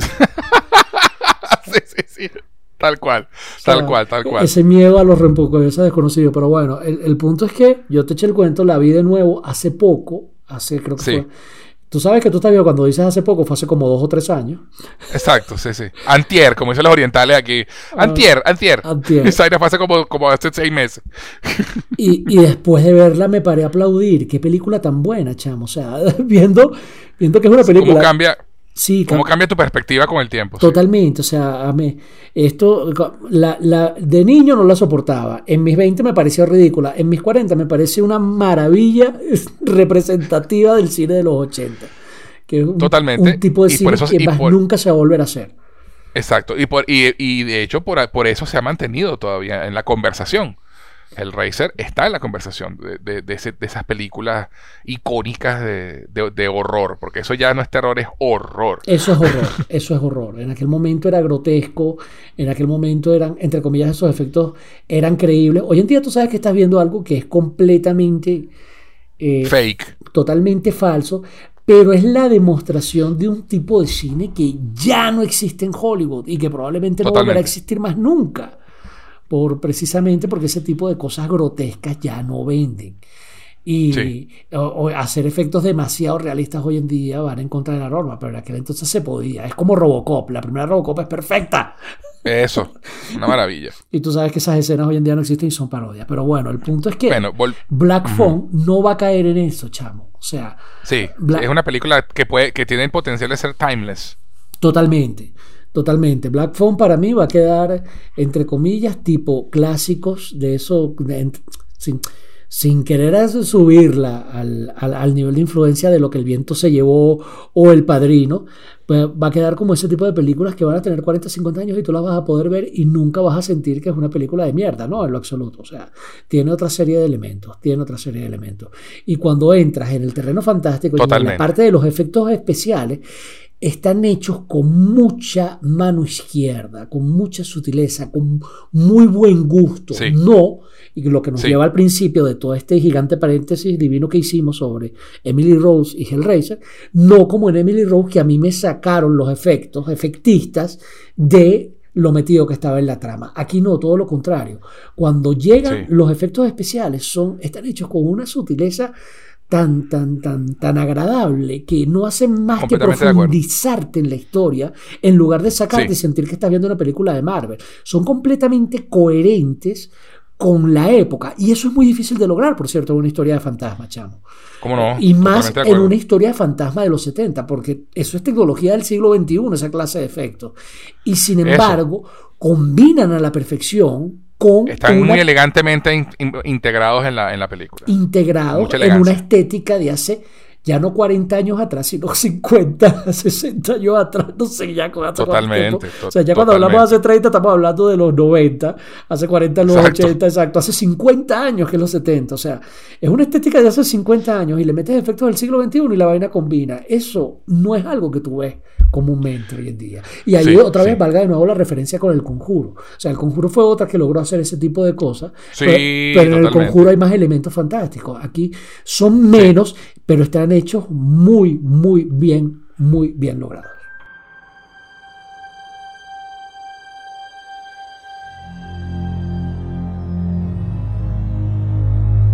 Sí, no, y, bueno, ya que, ya que tocaste el tema, pues vamos a hablar del, teléfono negro como tal y- y los, y los fantasmas de los niños desaparecidos. Eh, eh, como elemento de la historia, ¿no? Porque es interesante que los fantasmas están en la película para nosotros. Pero el chavo no los ve. Es interesante eso, ¿sabes? Como, como, como, como elección artística de la película. Pero lo siente. Porque él, él simplemente escucha por teléfono las voces, pero nunca ve los fantasmas. Nunca hay una reacción de él de susto de mira al muerto que tengo al lado. Nunca los ve. O sea, él simplemente habla con ellos por teléfono. Entonces, eh, los fantasmas están allí para nosotros, la audiencia, para darnos una referencia visual de, de quién está hablando, por ejemplo. Y, y, y- y- no solo eso, sino que uno que le busca la quinta pata al gato, y no hay que ser muy, muy, muy brillante para eso, tú también te cuestionas si Ajá. realmente se trata de fantasma o es que el o si está chamo... todo en la cabeza del chamo. Exactamente, o si el chamo está sollado, exacto, porque... Y, y- y esto... y esto de perfecto cristiano, ¿ah? perfecto cristiano. sí, totalmente. Totalmente. Este, y Diría, dirían los gringos, este, cuckoo as coco puff. Exactamente, algo así. este. Pero el, el- el punto es que también creo que eh, la, la- la película, yo no sé- yo tú, tú te diste cuenta que esta película es también, o sea, te- tiene el elemento de cuento de Navidad de Charles Dickens. Sí, sea, cómo no. Hoy te van a visitar tres espíritus. o sea, lo que falta Eso, fue los, fa- fantasmas, los fantasmas ayudando al chamo a superar su trauma, ¿no? A ayudarlo a escapar. Y eso es una de las cosas que, que me, me pareció fascinante de la historia, ¿no? Que Y- utilizan a los fantasmas para ayudar al protagonista, no para asustarlo. Eso, repito, Ebenezer Scrooge, chamo. Y de Totalmente, Y, sí. y de paso, y de paso, los fantasmas de las Navidades pasadas, presente y futura. Exacto, exacto. En ese orden. Sea, Tal cual, tal O cual. sea, eh, eh, eh, ver- verlo así es, donde me- que, que- que- que- quien haya visto la película y me conozca dirá, pero pana, o sea, que mente tan retorcida. Sí, huevón, se trata de eso. en serio. Sí, sí, además que es, es buen- es buenísimo, o sea, eh, y, a mí, y a mí me dio un subidón de, de rush eh, de cuando empezó a pasar esto, porque los chamos, no, mira, yo traté de escapar y te, empecé a acabar un túnel, pero no, no terminé porque me mataron. Entonces, pero ahí está el túnel. Mira, si te metes de tal esquina vas a encontrar la vaina. O sea, eh, ¿cómo le van dando pistas? Eh, eh, esa, es la, esa es la parte donde, te, que, donde tú empiezas a convencerte, entre comillas, que lo que está pasando son manifestaciones paranormales reales y no, exacto. y no es que el chamo se está volviendo loco. Exacto, exacto. Pero uno puede relacionarse con eso porque todos hemos experimentado momentos en la vida, a menos que seas muy joven de repente, e igual así hay casos, en donde te sientes solo, aislado del mundo, como en una especie de habitación o vacío. Repito, como metamensaje es maravilloso. Sí. Y no tienes compañía ni conexión con el mundo. Estoy hablando de un lugar metafórico, pero desde un punto de vista mental, la película establece un símil psicológico increíble. O sea, y es cuando tú aprendes de experiencias de otras personas que pasaron por lo mismo que tú, hayan o no hayan sobrevivido. Y eso lo puedes conseguir a través no, no necesariamente de manifestaciones de fantasmas. Exacto. Pero sí, o sea, eh, eh, eh, en palabras de, de, si, mal no recuerdo, creo que fue Isaac Newton, dice, la gente dice que yo he llegado lejos, pero es porque estoy parado en hombros de gigantes. Sobre hombros de gigantes. Exacto, y el tipo se refería a otros matemáticos brillantes antes que él.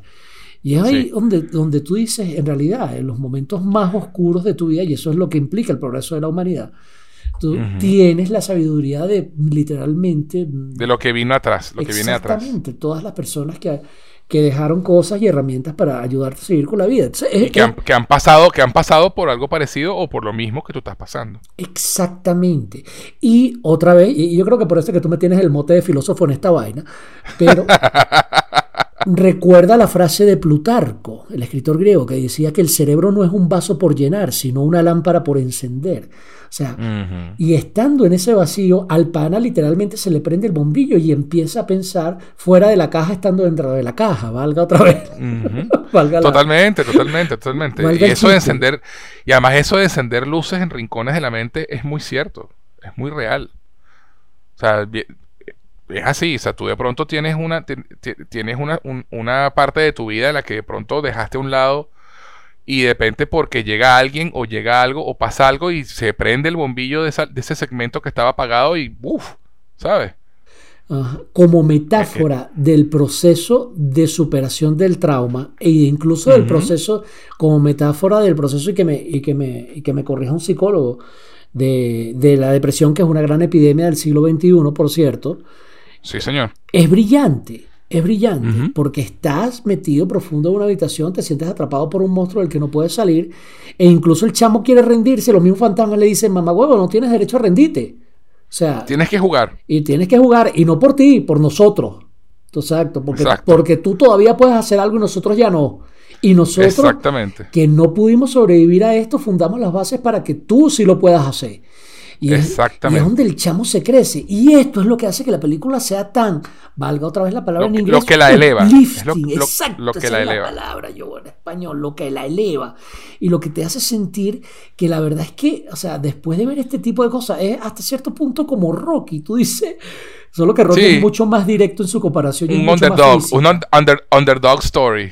Nadie apuesta porque este chamo vaya a poder solucionar y, salir de ahí. Y de hecho, o sea, y, fíjate lo que tú. Crece, no, y, de hecho, disculpa que te interrumpa, pero es que me pasó lo que dijiste ahorita, que uno conversando la película vas teniendo como epifanías, ¿no? Este, y fíjate que te, cómo te muestran al chamo desde el principio, asustadizo, le hacen bullying, no se defiende a sí mismo. O sea, te, presentan al chamo de esa forma para justamente ese su arco de personaje, pues. Aprende a defenderse. ¿Y quién es el que le da el empujón final? El chamo que lo defendía de los bullies. Que ya no está. Entre que ya no está. Ahora no estoy yo, tienes que valerte por ti mismo, mamá huevo. Y sabes que puedes.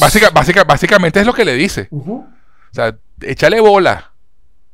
Porque ya yo no te puedo defender, ya, yo, me jodí. y, le dice... O sea, e, es, muy arrecho. Y sabes que puedes, pero me garantizas que voy... No, no hay garantía. No garantía. La, parte buena de la peli. Está en ti, está en ti. Sí, la parte genial, genial, genial, en serio de la peli, Joe, es que tú en ningún momento, o sea, tú no estás, tú sabes que tú no estás viendo una película de Disney, chamo. sí, sí, sí, tal cual. O sea, la vaina de la violencia con los chamos. Ajá. Tú sabes. Es totalmente eh, realista. Cuando al chamo le caen a coñazo, le caen a coñazo. Ajá. Exactamente. Tú sabes que en cualquier momento una vaina puede salir mal. Sí. Y, y tú sabes que en cualquier momento la tortilla se puede voltear. Pero cuando al final el chamito no joda y, y, y, lo, le cae a coñazos al carajo y le quita la máscara y el tipo reacciona con ese trauma y este le termina, da coñazo y lo mata. Sí, porque lo mata, eso es lo más arrecho, o sea, no es que escapa, mata a su captor, o sea, enfrenta sus temores y los derrota, los destruye. Ajá, pero una vaina, repito, tan políticamente incorrecta como hoy en día, un niño matando a un asesino en serio, ojo, es que, es que me imagino la vieja del cafetal de, la, de lo políticamente correcto. Sí, sí, sí, sí, Tal cual. Y es tan satisfactorio. Tú dices, sí, mamá huevo, mátalo, Sí, sí, uno se quiere parar a aplaudir. Totalmente. Verga, me hacía falta ver, esa, ver eso en el cine. Hoy en día, probablemente, o sea, habría salido una serie de carajos a protestar por los derechos de los asesinos psicópatas captores de niños. ellos también son personas. Ellos también son y tienen derechos. ellos tienen una marcha, entonces, este, porque él él, es asesino psicópata, actor de, niños torturador, pero es porque él se identifica de esa manera. Y eso y hay que respetarlo. ¡No, mamá, huevo! sí, sí, sí. Además que eh, es impresionante, eh, porque no hemos hablado de Ethan Hawke y creo que es el momento.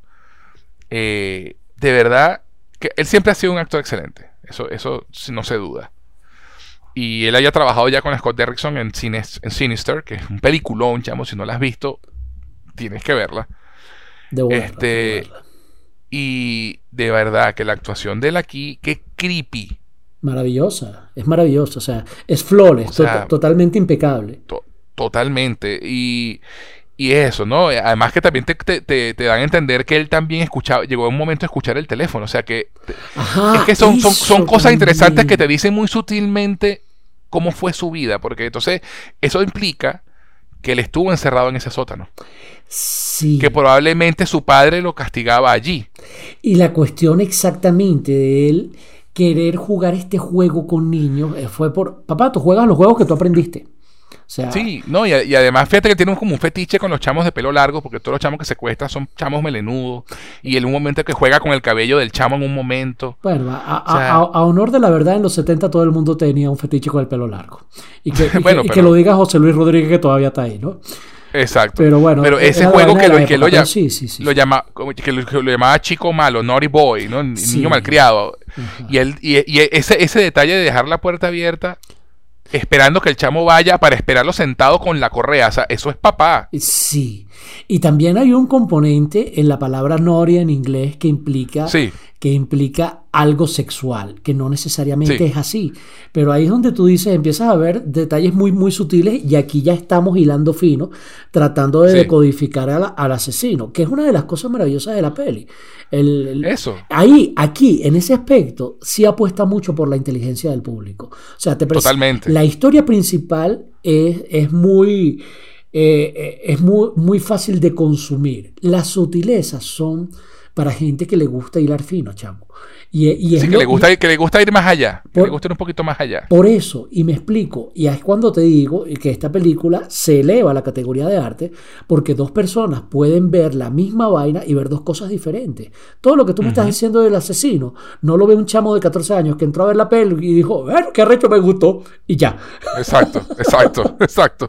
que esa época uno lo que le gusta es ver a Miguel Ángelo, Donatello, Rafael y Leonardo y, Exacto. Y listo, o sea, uno, uno consume eso. De hecho, Chenerger y Albivac, que no tiene nada de malo, por cierto. Eso, eso. No, no, nada de malo. Todo tiene, todo tiene su, su lugar y, su momento. Qué bien cae una hamburguesa McDonald's de vez en cuando. Pero, es, pero, pero el punto es que tú aquí en esta película te estás comiendo una hamburguesa McDonald's y también un pate francés, una cosa así. Algo realmente exquisito. O sea, y todo depende de tu propia capacidad. Y esto es muy difícil de lograr. Muy difícil de lograr años, repito, años sin ver la peli. Es más, tú creo que recuerdas la peli, la, frase con la que yo te vendí esta peli, porque yo la vi antes que tú, una de las pocas veces que veo una peli antes que tú. Es verdad, es verdad, es verdad. Y yo apenas terminé de verla, te llamé y te dije, Marico, creo que tengo una nueva película favorita. Así. Sí, sí, tal cual. Esa fue la frase que me dijiste, es verdad, es verdad. Eso me hizo inmediatamente, ok, la voy a ver mañana, me acuerdo que te lo dije. La voy a, mañana la veo, cuando tú, que tú lo, lo dijeras así, eso fue como que tengo que ver esto. Porque la película estaba en mi radar. De hecho, yo la tenía descargada porque había visto el tráiler y me parecía que es súper interesante.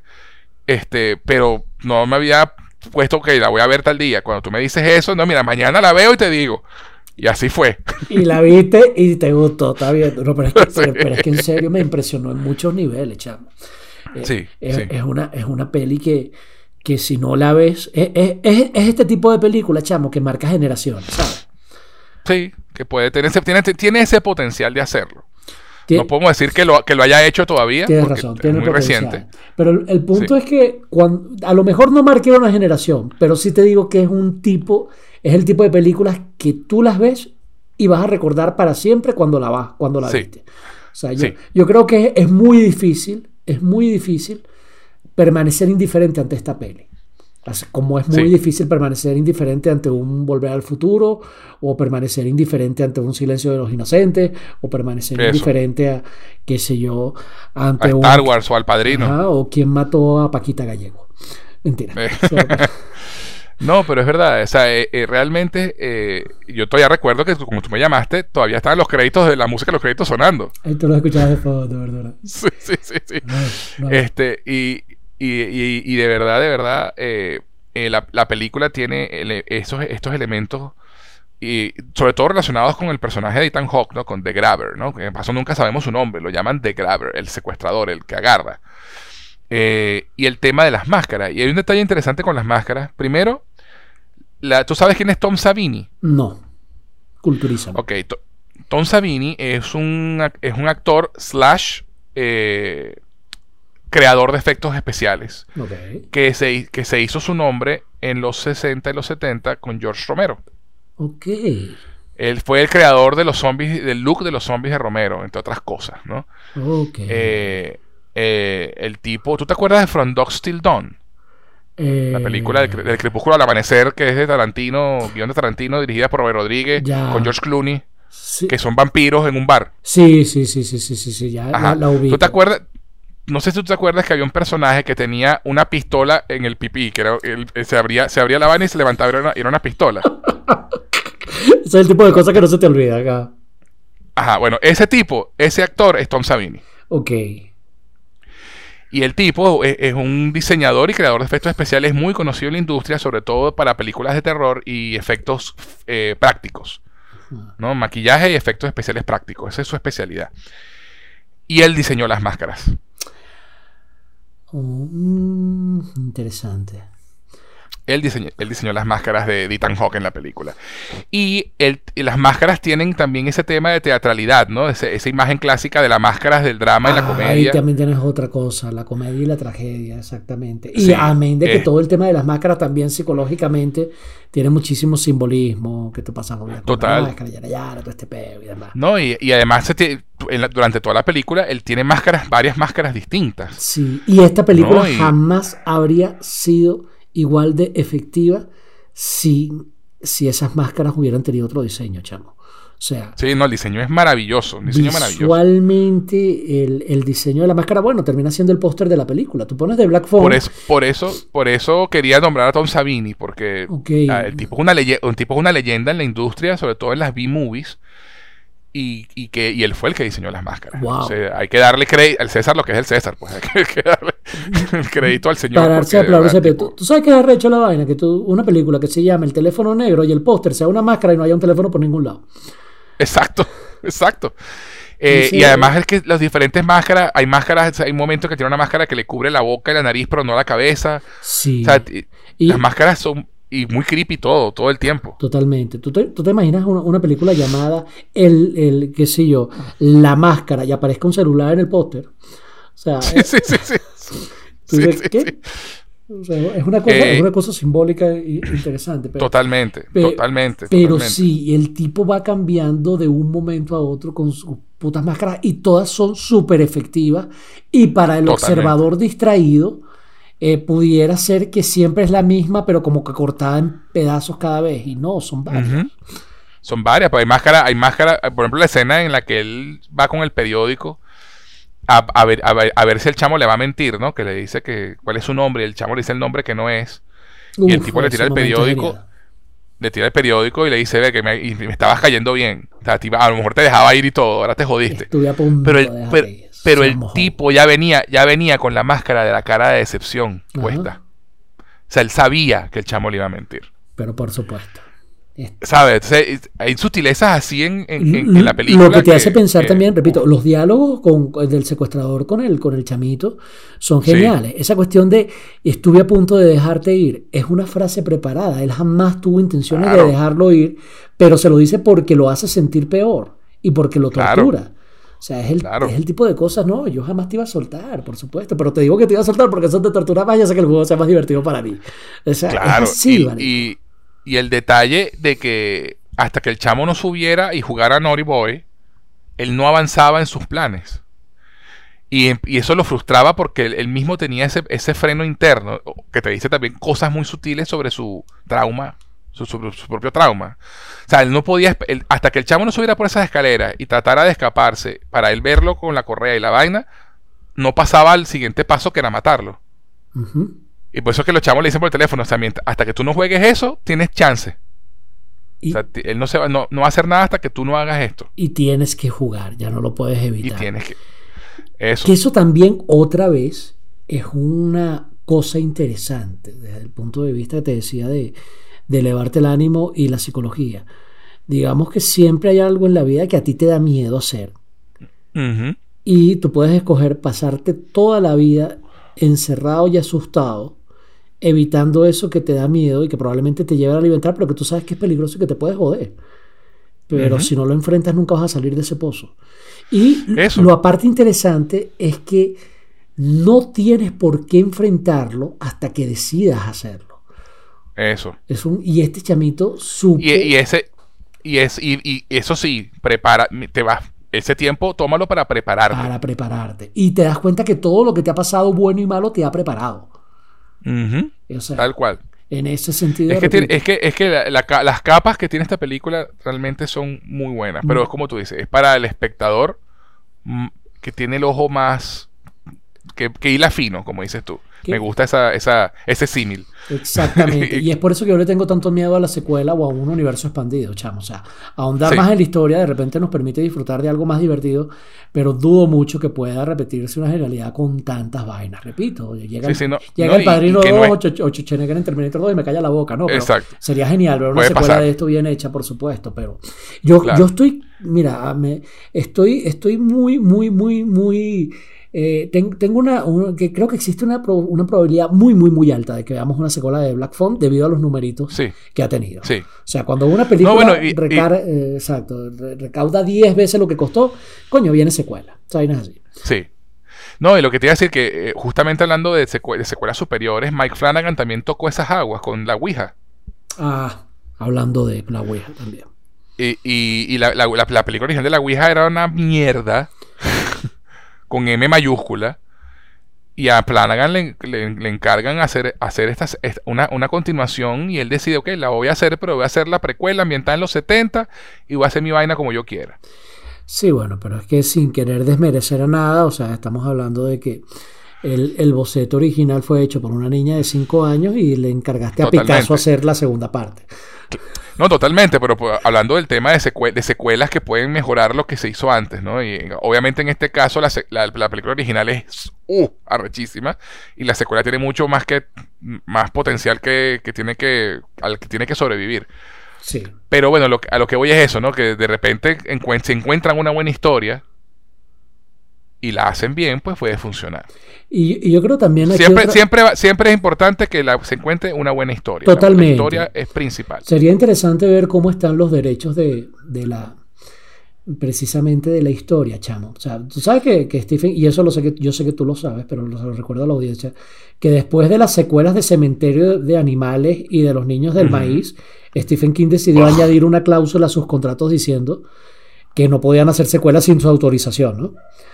Correcto, Yo, correcto, sí, señor. quién sabe en qué estado estén los derechos de esto con Joe Hill, que, porque Joe Hill no es Stephen King. Claro, Entonces, claro. porque, por ejemplo, Por mucho que, por mucho que se parezca a él, ¿eh? exactamente. ¿Tú has visto, tú has visto a Joe Hill? ¿Tú has visto fotos? No, no, no, no, pero tal vez alguna vez, pero no lo ubico, porque es igualito al papá. Verga, pero es que parece mini Entonces creo que sí lo he visto. De, ah, sí, vale, por supuesto. Es, es, el papá de los 70. sí, sí, sí, igualito, ¿vale? Eh, en su época hippie, qué risa. Sí, sí, totalmente, totalmente. Solo que con pollina. Ay, chamo, qué cómico, weón. igualito, igualito, igualito. Solo, solo que King tenía pelo largo setentoso, tipo, tipo, repito, tipo Black Phone, y este pana tiene pollina de los 90, así, todo. Eso, eso. Y los lentes, y los lentes igualitos y todo, es que es más, que Demasiado hijo de su papá. Pero bueno, el punto es que lo que te lo comento porque se han dado casos de, de, secuelas buenas, malas. ¿En qué me refiero? Sí. Que, eh, eh, y es el caso de Aníbal, chamo. El silencio de los inocentes fue un exitazo brutal. Sí. De Silence of the Lambs, El silencio de los corderos. Que, que, que, la novela era buena, era, pero la película fue brillante. Sí. Con Jodie Foster y. Una de las mejores adaptaciones de libros ever. Totalmente, en serio es, maravilloso, y Anthony Hopkins.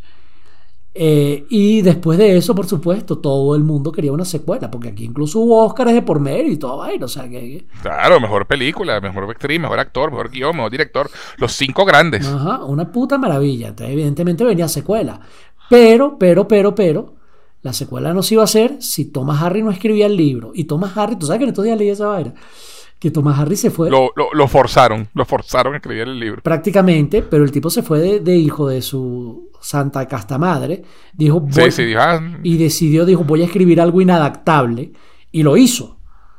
Sí. El, tipo dijo, ¿ustedes me quieren obligar a hacer una secuela? Ok, voy a hacer la vaina más loca que se me ocurra en la vida. Y oh. ustedes ven qué hacen. Y, y lo interesante es que la película de Aníbal fue pues, en comparación con El silencio de los inocentes, Obviamente. silencio de los corderos fue mala, que es una buena película, pero en comparación con su predecesora es mala. Hay que Exacto. O sea, no tiene el mismo nivel. Eh, totalmente. Pero la novela de Aníbal, en comparación con la novela del silencio de los corderos, es mucho mejor. o sea, en serio cuando es mucho más compleja, es mucho más compleja y e interesante. Sí, tiene mejores personajes y tiene mejores cosas. Y en la novela pasa algo que no pasó en la película porque era imposible de que pasara. El final. No, el, el, principio, chamo. Eh, ah. Eh, por, qué me explico? O sea, Thomas Harris en la novela, tú no sabes que Aníbal es el comendatore hasta que prácticamente... Del museo. Ajá, del museo hasta que prácticamente ocurre el asesino. Eh, hasta que ocurre el asesinato, pues. Y el tipo ahí se revela como, como Aníbal Lecter. Y tú todo el tiempo lo ves como eso, el, el, el, el tipo este, el director del museo, que asesina al el curador, el, curador. El curador, exacto, que termina asesinando al, al comendatore, pero tú no sabes que es Aníbal en la novela, porque tú no le ves la cara. Pero claro, son cosas, son cosas que pueden hacer los libros que las películas no Exactamente, pero ¿cómo haces eso y mantienes a, la audiencia sin saber que es, que Anthony Hopkins es Anthony Hopkins? Coño, pana, no, no se puede. O sea, en ese aspecto, Thomas Harry dijo, ah, ustedes quieren una secuela, voy a hacer una vaina que no puedan adaptar, marico, y el tipo lo hizo a propósito. totalmente, totalmente. No, sé si lo sabía. Sí, no, no sabía, yo, yo sabía que, lo, que había escrito el libro obligado y sabía que, que el tipo conscientemente decidió escribir la vaina más loca que se le pudo ocurrir, buscando que no la pudieran adaptar. Sí, sí, yo, eso lo sabía. Ah, eh, hizo esa vaina a propósito para que, para que dijeran la gente si quiere magia va a tener que ir al libro. Y así ocurrió. La película, entre comillas, fue una mierda en comparación con la predecesora. Repito que no es que sea mala. Claro, claro es que claro, la, película la dirigió Ridley Scott. O sea, y, visualmente la película es brutal. Muy buena. O sea, la, música de Hans Zimmer, la, fotografía eh, eh, de Gary Oldman eh, como el villano. O sea, toda la cosa. O sea, muy arrecha. Pero el libro es brillante toda esa cuestión del palacio de la mente, son vainas... El palacio de la mente, Son unas vainas inadaptables. Eh, totalmente, totalmente. No, y incluso... Salvando las distancias, me recuerdo esa frase que no puedes adaptar a Kafka. Exacto. Exacto. No, que, decía que tan inadaptable es que, o sea, no, el estudio dijo, ok, vamos a hacer la película, pero no vamos a hacer ese final. Correcto. El final lo cambiaron. De hecho, Jodie Foster le ofrecieron hacer la película y cuando leyó el libro dijo, no, yo no voy a hacer esto. Sí. o sea, porque realmente lo que hacen con el personaje de Clarice es fascinante, pero cuando el personaje como termina en el Censo de los Inocentes, como empieza en Hannibal, eh, es un coñazo para, para, el lector, para la audiencia. Sí lo es. O sea, la caída en desgracia del personaje, pues, y, y, y, y cómo termina básicamente empatada con Hannibal y siendo su, su, su pareja, pues.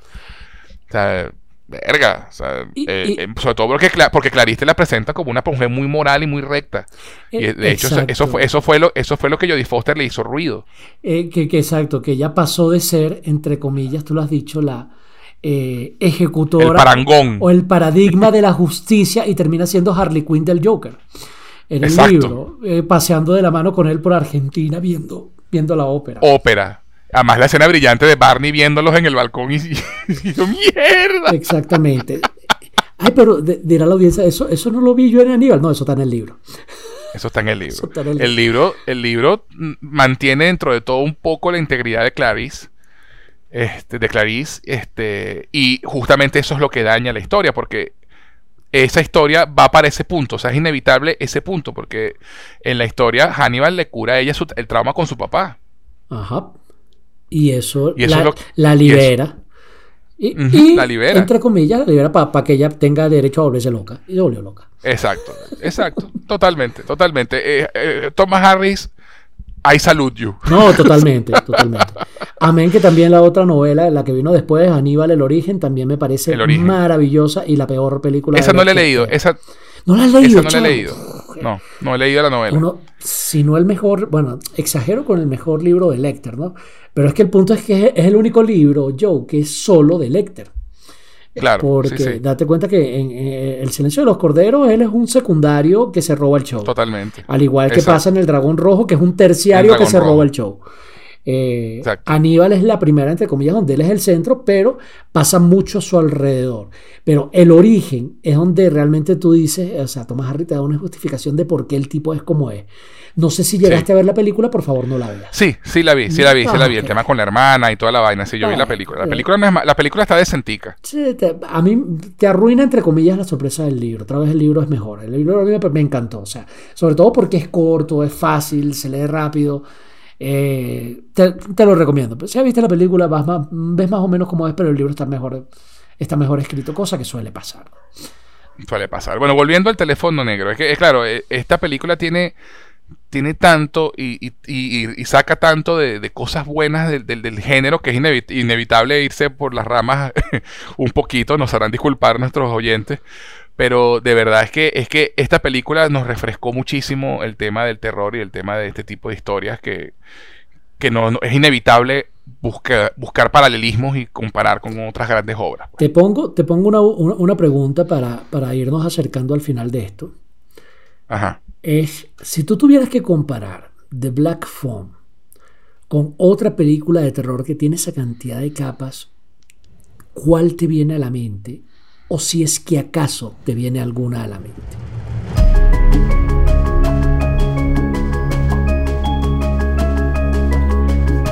Vaya, una pregunta interesante. El bebé Rosemary me viene a la mente. El bebé de Rosemary, wow. Buena referencia. Sí, Sí, porque eh, es justamente el, la perspectiva de la claustrofobia, del trauma de, esta persona que no sabe qué le está pasando. Claro, el bebé Rosemary termina, termina de otra manera muy diferente. Yo te decir, este, pero, salvada la diferencia que el bebé Rosemary es para, eh, para, para, para, después querer tomarte un, un, un culé con, con Rakumin.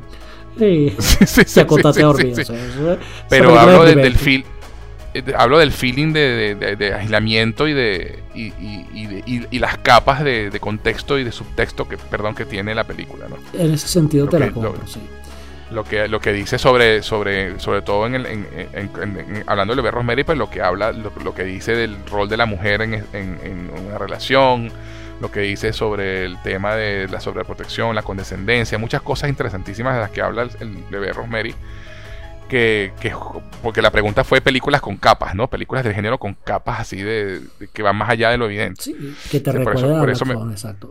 El bebé Rosemary puede entrar dentro de esa categoría. Pero la, parte... En tu caso, eh, en tu caso, ¿cuál sería? En mi caso, yo, y, este es el punto, yo, yo creo que Black Phone acaba de hacer algo que nunca habíamos visto en el cine, chamo. Que es hacer este, esta película en este género, con esta cantidad de capas, y que de paso te deje sea, sea moralmente motivadora y, y, sea eso que te eleve el ánimo y que te eleve tu calidad de vida y te lleves algo positivo a tu casa. Yo creo que esto es algo que nunca yo había visto. Yo, yo creo que esta película no tiene comparación y esto es lo que la hace única y es lo que me permite, o sea, lo que me hizo llamarte a las 3 de la mañana y decirte, mamá, huevo, tienes que verla. O sea, en serio, creo que Eh, esto es algo que no se ve con frecuencia. Yo creo que es la, es la primera coming of age horror movie. Sí, total. Coming or age, horror movie, uplifting. Marico, esto nunca se había visto en la historia del cine. Entonces, Sí, sí. así es fácil. O sea, si me preguntas, si, si tú me devuelves a mí la pregunta, yo te digo a ninguna, marico. Esto es una vaina original. Y poder decir Ya. eso después de 100 años de cine no es nada fácil. Sí, sí, es verdad, es verdad. Es verdad. Eh, otra, un par de cosas de las que, que- que quiero hablar también, eh, volviendo al personaje de Graver, ¿no? Y el tema de las máscaras, que también tiene una simetría con, con el papá alcohólico, ¿no? Que tú no sabes cómo, cómo, cómo, con qué te vas a encontrar cuando lo vuelvas a ver, Interesante. ¿no? Es, es la variante también de las máscaras cambiantes, ¿no? Claro, la figura paterna, la enfermedad, mm, la adicción, entre comillas, a alguna sustancia psicotrópica por un pasado traumático, yara yara, el desequilibrio mental. Marico, sí, el paralelismo está ahí. Interesante. Sí. eh, Es interesante, es interesante. Y de hecho, eh, eh, eh, lo que hablaba yo del arco del papá de ellos, eh, ese final en el que el papá los va a buscar ya cuando están en la ambulancia y les pide disculpas y los abraza y tal. Y hay una. Y la reacción de los chamos es, es interesante, ¿sabes? Es como. Me recordó. Y, esto es una corrección muy loca, pero me recordó al final del Señor de los Anillos, del Retorno del Rey, cuando ellos regresan a la casa después de lo que vivieron y están tomando en el bar y todo el mundo está celebrando y siendo los hobbits y ellos ya no pueden ser los mismos. Ajá. Y, y tú, y tú ves cómo ellos se ven entre ellos y, y- y dicen, bueno, mira, o sea, nosotros ya pasa, ya subí, estamos a otro nivel ya, o sea, ya no, no, no podemos volver a esto. Y esa fue la misma feeling que me dio la reacción de los chamos ante, el- ante, la, ante la, la- la actitud del papá. Wow, qué, qué- ¿Sabes? No, qué no, no, no lo, no lo abrazan, no, lo, no le dicen, no, no lo confortan, simplemente se miran y dejan que él los abrace. Mm. Y- ¿Sabes? Que, que, que también es algo que va más va es fuera de lo que uno se espera, porque uno se espera el cliché de que el, el papá arrodillado pidiendo perdón y los chamos lloran y lo abrazan y todo. y- no, no, oye, y, y la escena es totalmente creíble, porque ese tipo de cosas pasan. así es. Y, y- Así es. y cuando tú ves a un a alguien, a alguien que tú amas, pero que no lo has tratado de la mejor manera del mundo, ah, y estás a punto de perderlo, obviamente te llenas de arrepentimiento, pero esa persona dice, ah, chévere, de pinga, venga tu abrazo, pero tú sabes que ya lo, Sí. aunque lo pasado, algo, se romp- aun- algo se rompió. aunque y- lo pasado es pasado, yo ya no soy esa persona. Sí, Entonces, y- y- la conexión con los hobbits, perfectamente válida. Sí, sí, por eso, pero eh, eh, eh, me- fue una de las cosas que me sorprendió mucho de, de esa escena, porque fue así como que, mira, o sea, wow. O sea, de verdad que no, no se fueron por el lugar fácil, y la película nunca lo hace, es, es muy bueno en ese sentido también. O sea, nunca se va al- a, lo, a, lo, a lo que tú esperas que va a pasar. Es- es- Ah, ot- otra cosa, eh, que no hemos hablado de esto. Uno, la referencia visual a It.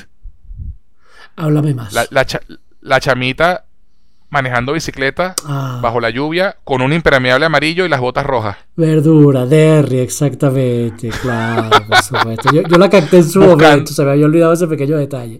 Es que, ojo, la he visto una sola vez, pero, Yo también, pero yo sí, también. sí, sí, se me había olvidado ese detalle totalmente. Yo vi ese momento y también me acordé de ese marico, Pennywise, totalmente, hijo de, O sea, eh, hijo eh, de gato, ese es casa Georgie. ratón.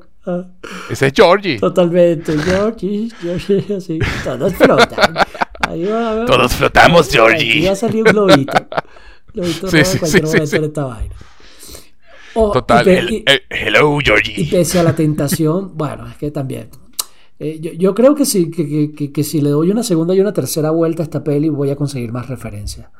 La Totalmente. cuestión de la cajita de muñecas, la, la- la chamita hablando con Dios es, un, es una joya. Eso, es bri- brillante esa escena. O sea, que fuck you. ¿Qué? ¿Sabes? Mamacuevo, luego- ayúdame. Y luego, mentira, mentira, mentira, mentira, no, la- Sí, no, no, la, o sea, la- la película de verdad, qué, qué buena, qué buen guion y, y- y obviamente to- el crédito va mucho a Joe Hill también porque fue el que escribió la historia original y, y todo esto viene de allí. Pero qué bien hecha está la película, de verdad. A eso me refería cuando te decía, de repente capaz y le... ojalá, ojalá ya haya una cláusula de que no pueden hacer una secuela si Joe Hill no le da el visto bueno, ¿no? Este, Ojalá, eso no lo sabemos. Este, porque si esa cláusula no existe, la van a cagar y punto. Eso. Pero si esa cláusula este. existe y el mismo Joe Hill pudiera escribir una secuela, chamo, sería, Eso sería genial. Sería divertido porque otra vez estaríamos en el caso que comentábamos de Aníbal Lecter con Thomas Harry. Que, el, que probablemente el mejor libro de Aníbal es ese, Aníbal, el que vino después del Silencio de los Corderos. Entonces sería muy interesante forzar a Joe Hill a tenerlo así. A que escriba una secuela. Ajá, tipo Misery en Mamá Huevo escribe. Eh, otra, un par de cosas más eh, y ya cerramos. Uno, el personaje de Max, el hermano de The Graver. Ajá, eso no lo hemos nombrado. Yo, yo te lo iba a nombrar hace rato también. Eh, o sea, qué buen, qué buen, qué buen, qué buen elemento en la historia, ¿no? Que tú puedes decir, mira, esto lo pudieron haber quitado de la película y la película habría funcionado. Qué personaje tan innecesariamente bien puesto. Eso, totalmente, totalmente. porque además el, el, No, tú lo quitas, tú lo quitas y la película no se altera para nada. No, prácticamente. para nada. O sea, prácticamente. Es muy poco lo que se altera. O sea, todo funciona igual. Pero puesto ahí, da un elemento también de explicación, porque un hermano salió todo traumatizado, jodido y escoñetado. Y el, otro no, y el otro no. Y el otro no es que no. Eh, Exacto, no, pero no, no, no, lo canalizó asesinando gente. No de pues. la misma manera, exactamente. Es cocainómano, es loco y es pendejo. Eh, Eso, pero, pero y, de paso la idea de que el tipo está investigando los, los crímenes. Sí, y le da un toque orgánico de risa y de comedia a la peli que falta le hace y que le cae muy bien. Y de paso ayuda a la policía un poco y todo. Exacto, o sea, es humor accidental entre comillas, pero es muy inteligente la ubicación de ese personaje.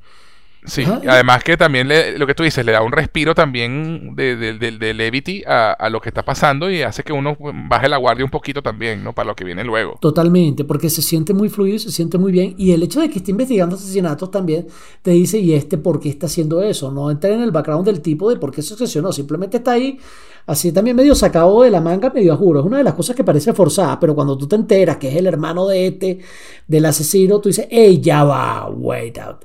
Otra vez. Eh, eh, eh, hay que felicitar a la peli por no sobreexplicar, pero te queda la curiosidad. Porque Sí, sí, sí. Totalmente. Y además que también la película, hablando del silencio de los corderos, la película se lanza una del silencio de los corderos, con el, con el engaño de las casas. Indeed. Que es un elemento, que, es un elemento que hacen en la película y no en el libro, si mal no recuerdo. Indeed. Este, eh, este ese, ese red herring de que tú crees que están tocando la casa, les deciden resulta que el tipo está en la casa enfrente. yo no, recuerdo si está en el libro, hace muchos años que lo leo. Yo tampoco lo recuerdo, pero yo creo que no. Yo creo que eso fue un elemento que, le pusieron a la película para, crear el suspenso y, el shock de, de la vaina, ¿no? Sobre todo porque el, montaje de que todo está pasando al mismo tiempo, ¿no? Pues no recuerdo realmente tampoco si está en el libro. Exactamente. Pero es eso, ¿no? Habían dos casas. En, la otra casa, en, la casa en la, que entra, en la que entra la policía, es donde están los cuerpos enterrados de los niños. El, el personaje este del hermano, chamo, me recordó así por encimita al, al, al, tipo este que habla con, con, los rusos en Stranger Things. Al que termina siendo el novio de la mamá de los chamitos. Este. sí, sí, sí. Que, tú sabes que al final te da risa, pero es un personaje serio. Holy shit, la cagué. sí, sí, sí, sí. Qué bueno. Y lo otro que quiero, con lo que quiero cerrar, eh, que no es tanto una, algo sobre la película, sino una anécdota que le escuché a, Scott Derrickson en una entrevista de, un, de, un, de algo que, hizo, que, le, pasó con Jason Blum, el productor de la película. Eh, el tipo comenta que él no sabe cómo, Derrickson no sabe cómo, cómo hizo, cómo lo, cómo lo logró, pero él tiene una casa que tiene un sótano. Y tiene un, tiene un sótano que, bueno, que más o menos ahí feíto, pero tiene su sótano. Y el Jason Blum logró instalarle un teléfono negro en el sótano de su casa a Derrickson sin que Derrickson se enterara. A la vergandolero. Qué creepy. Y luego, y luego lo llamó. Para que, para, que sonara el teléfono negro. Entonces, claro, Derrickson dice, coño, yo me, yo me friqué, pero dije, bueno, agarré, mi linterna y bajé a ver qué era el ruido. cuando veo el teléfono negro en la pared y lo atiendo, es el carajo llamándome, jodiéndome. ¡Qué maldito! Y lo, y lo peor de la vaina es que el teléfono está directamente conectado al celular de Jason Blum. O sea, si él desconecta el auricular, llama al celular de Jason Blum directamente. No puede usarlo para llamar para más nadie. Ay, qué desgraciado, qué bueno. Este, y él dice que bueno, que al final se cagó la risa y tiene el teléfono todavía en su casa, pero lo tiene todavía instalado ahí. Lo, lo que esté es real, chico. Y, y- ese es el tipo de cosas que yo podría hacerle a mis amiguitos. ¿Verdad? Sí, totalmente. Qué maravilla. Yo también lo haría. Yo también lo haría, Qué chavo. Pero de verdad que que- Qué bueno, qué cuento tan quería- yo. Quería cerrar la- el, el podcast con, con esa historia porque de verdad me pareció fascinante. Y coño, y, y- y que a, a otra persona de pronto con, con otro tipo de personalidad le hubiera dado mucha rechera. Total, totalmente. Este, ¿No? porque es una broma pesada, no pesada, ¿no? Pero, pero, Exacto. pero digamos que dentro So- de las bromas todo- pesadas es una de las mejores que se pueden hacer. Muy, pro- Exacto, muy exacto. propia del siglo XXI, entre comillas. No, bueno, y, y eso también es como, como eh, en How I Met Your Mother, hace, hay un episodio donde hablan de, de- de- de las cosas, de los, de los ge- de los gestos románticos, ¿no? Y, y me, me- me- me permito el, el- el segmento que parece que está desconectado, pero no. Eh, y hacen, tienen una tesis, ¿no? Que si que un gesto romántico en una persona que a ti no te gusta, te parece, te puede parecer creepy. Eh, Pero si la persona, si la persona te gusta, te gusta el gesto y es romántico. Se- e- eso pasa con este tipo de bromas, ¿no? O sea, si tú tienes el Ah. sentido, el sentido del humor, de, de reírte de la vaina, te- y la, la persona que te lo hace es tu pana, Claro. y, tú- y tú entiendes, pues mira, te cagas de la risa, le metas la madre y ya está. Pero si no, si, si no, te, si, si no te eres- tienes ese sentido del humor, ese tipo de humor, ese, ese humor negro, esa vaina, pues te puede caer muy mal. Tiene que haber rapport, por supuesto, para hacer este tipo de cosas, claro. No se la puedes hacer a Sí, sí, cualquiera. sí. Por supuesto, Exacto. no le harías esta broma a un desconocido. Exacto, exacto. O una persona que, que no le guste el horror o que se asuste fácilmente, ¿sabes? Que, que, que, que tú no tengas la confianza de, de decirle, mira, de que sepas que la persona no lo va a poder manejar y se va a cagar la risa después. Porque tampoco le quieres dar un infarto a alguien. Claro, por supuesto. Qué risa. Qué, buena. No, no, me pareció genial. Además, el tipo echa el cuento cagado la risa, pues obviamente se lo tripió. Obviamente, o sea, no es para menos. Es... Qué maldito. Yo te, yo te- Pero bueno, Más, más mejor habría sido, te imaginas, no sé, instalarlo en la noche mientras el tipo está durmiendo y que le aparezca en el cuarto. Qué risa, una vaina así. Ay, qué risa. sí, sí, sí, sí, sí. Tal, tal cual. Tal cual. Pero bueno, mi querido Pablo.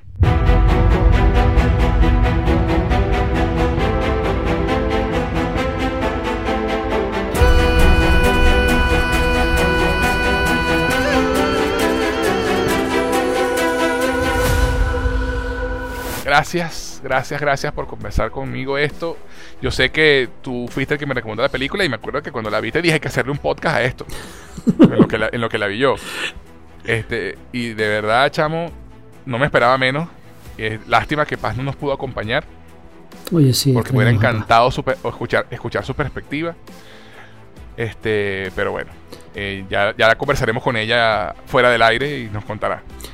Totalmente, ¿no? Vale, gracias a ti más bien por, por brindar tu espacio para ver, para, para- para hablar sobre esta peli que me robó a mí el corazón desde, desde, desde que salió el primer el crédito de, de- desde que te llamé. Que, sí, qué verga, sí, hay que hablar sobre esta peli, ¿tú sabes? Sí. Y ya se dieron cuenta que ya tenía bastante que decir. Qué bueno poder saber, señor. drenar y, y comentar sobre este tipo de cosas. Gracias a ti por tu espacio. Un abrazo. No, no, buenísimo, buenísimo, mi hermano. Bueno, ahora sí, este programa, señores, ha llegado a su fin.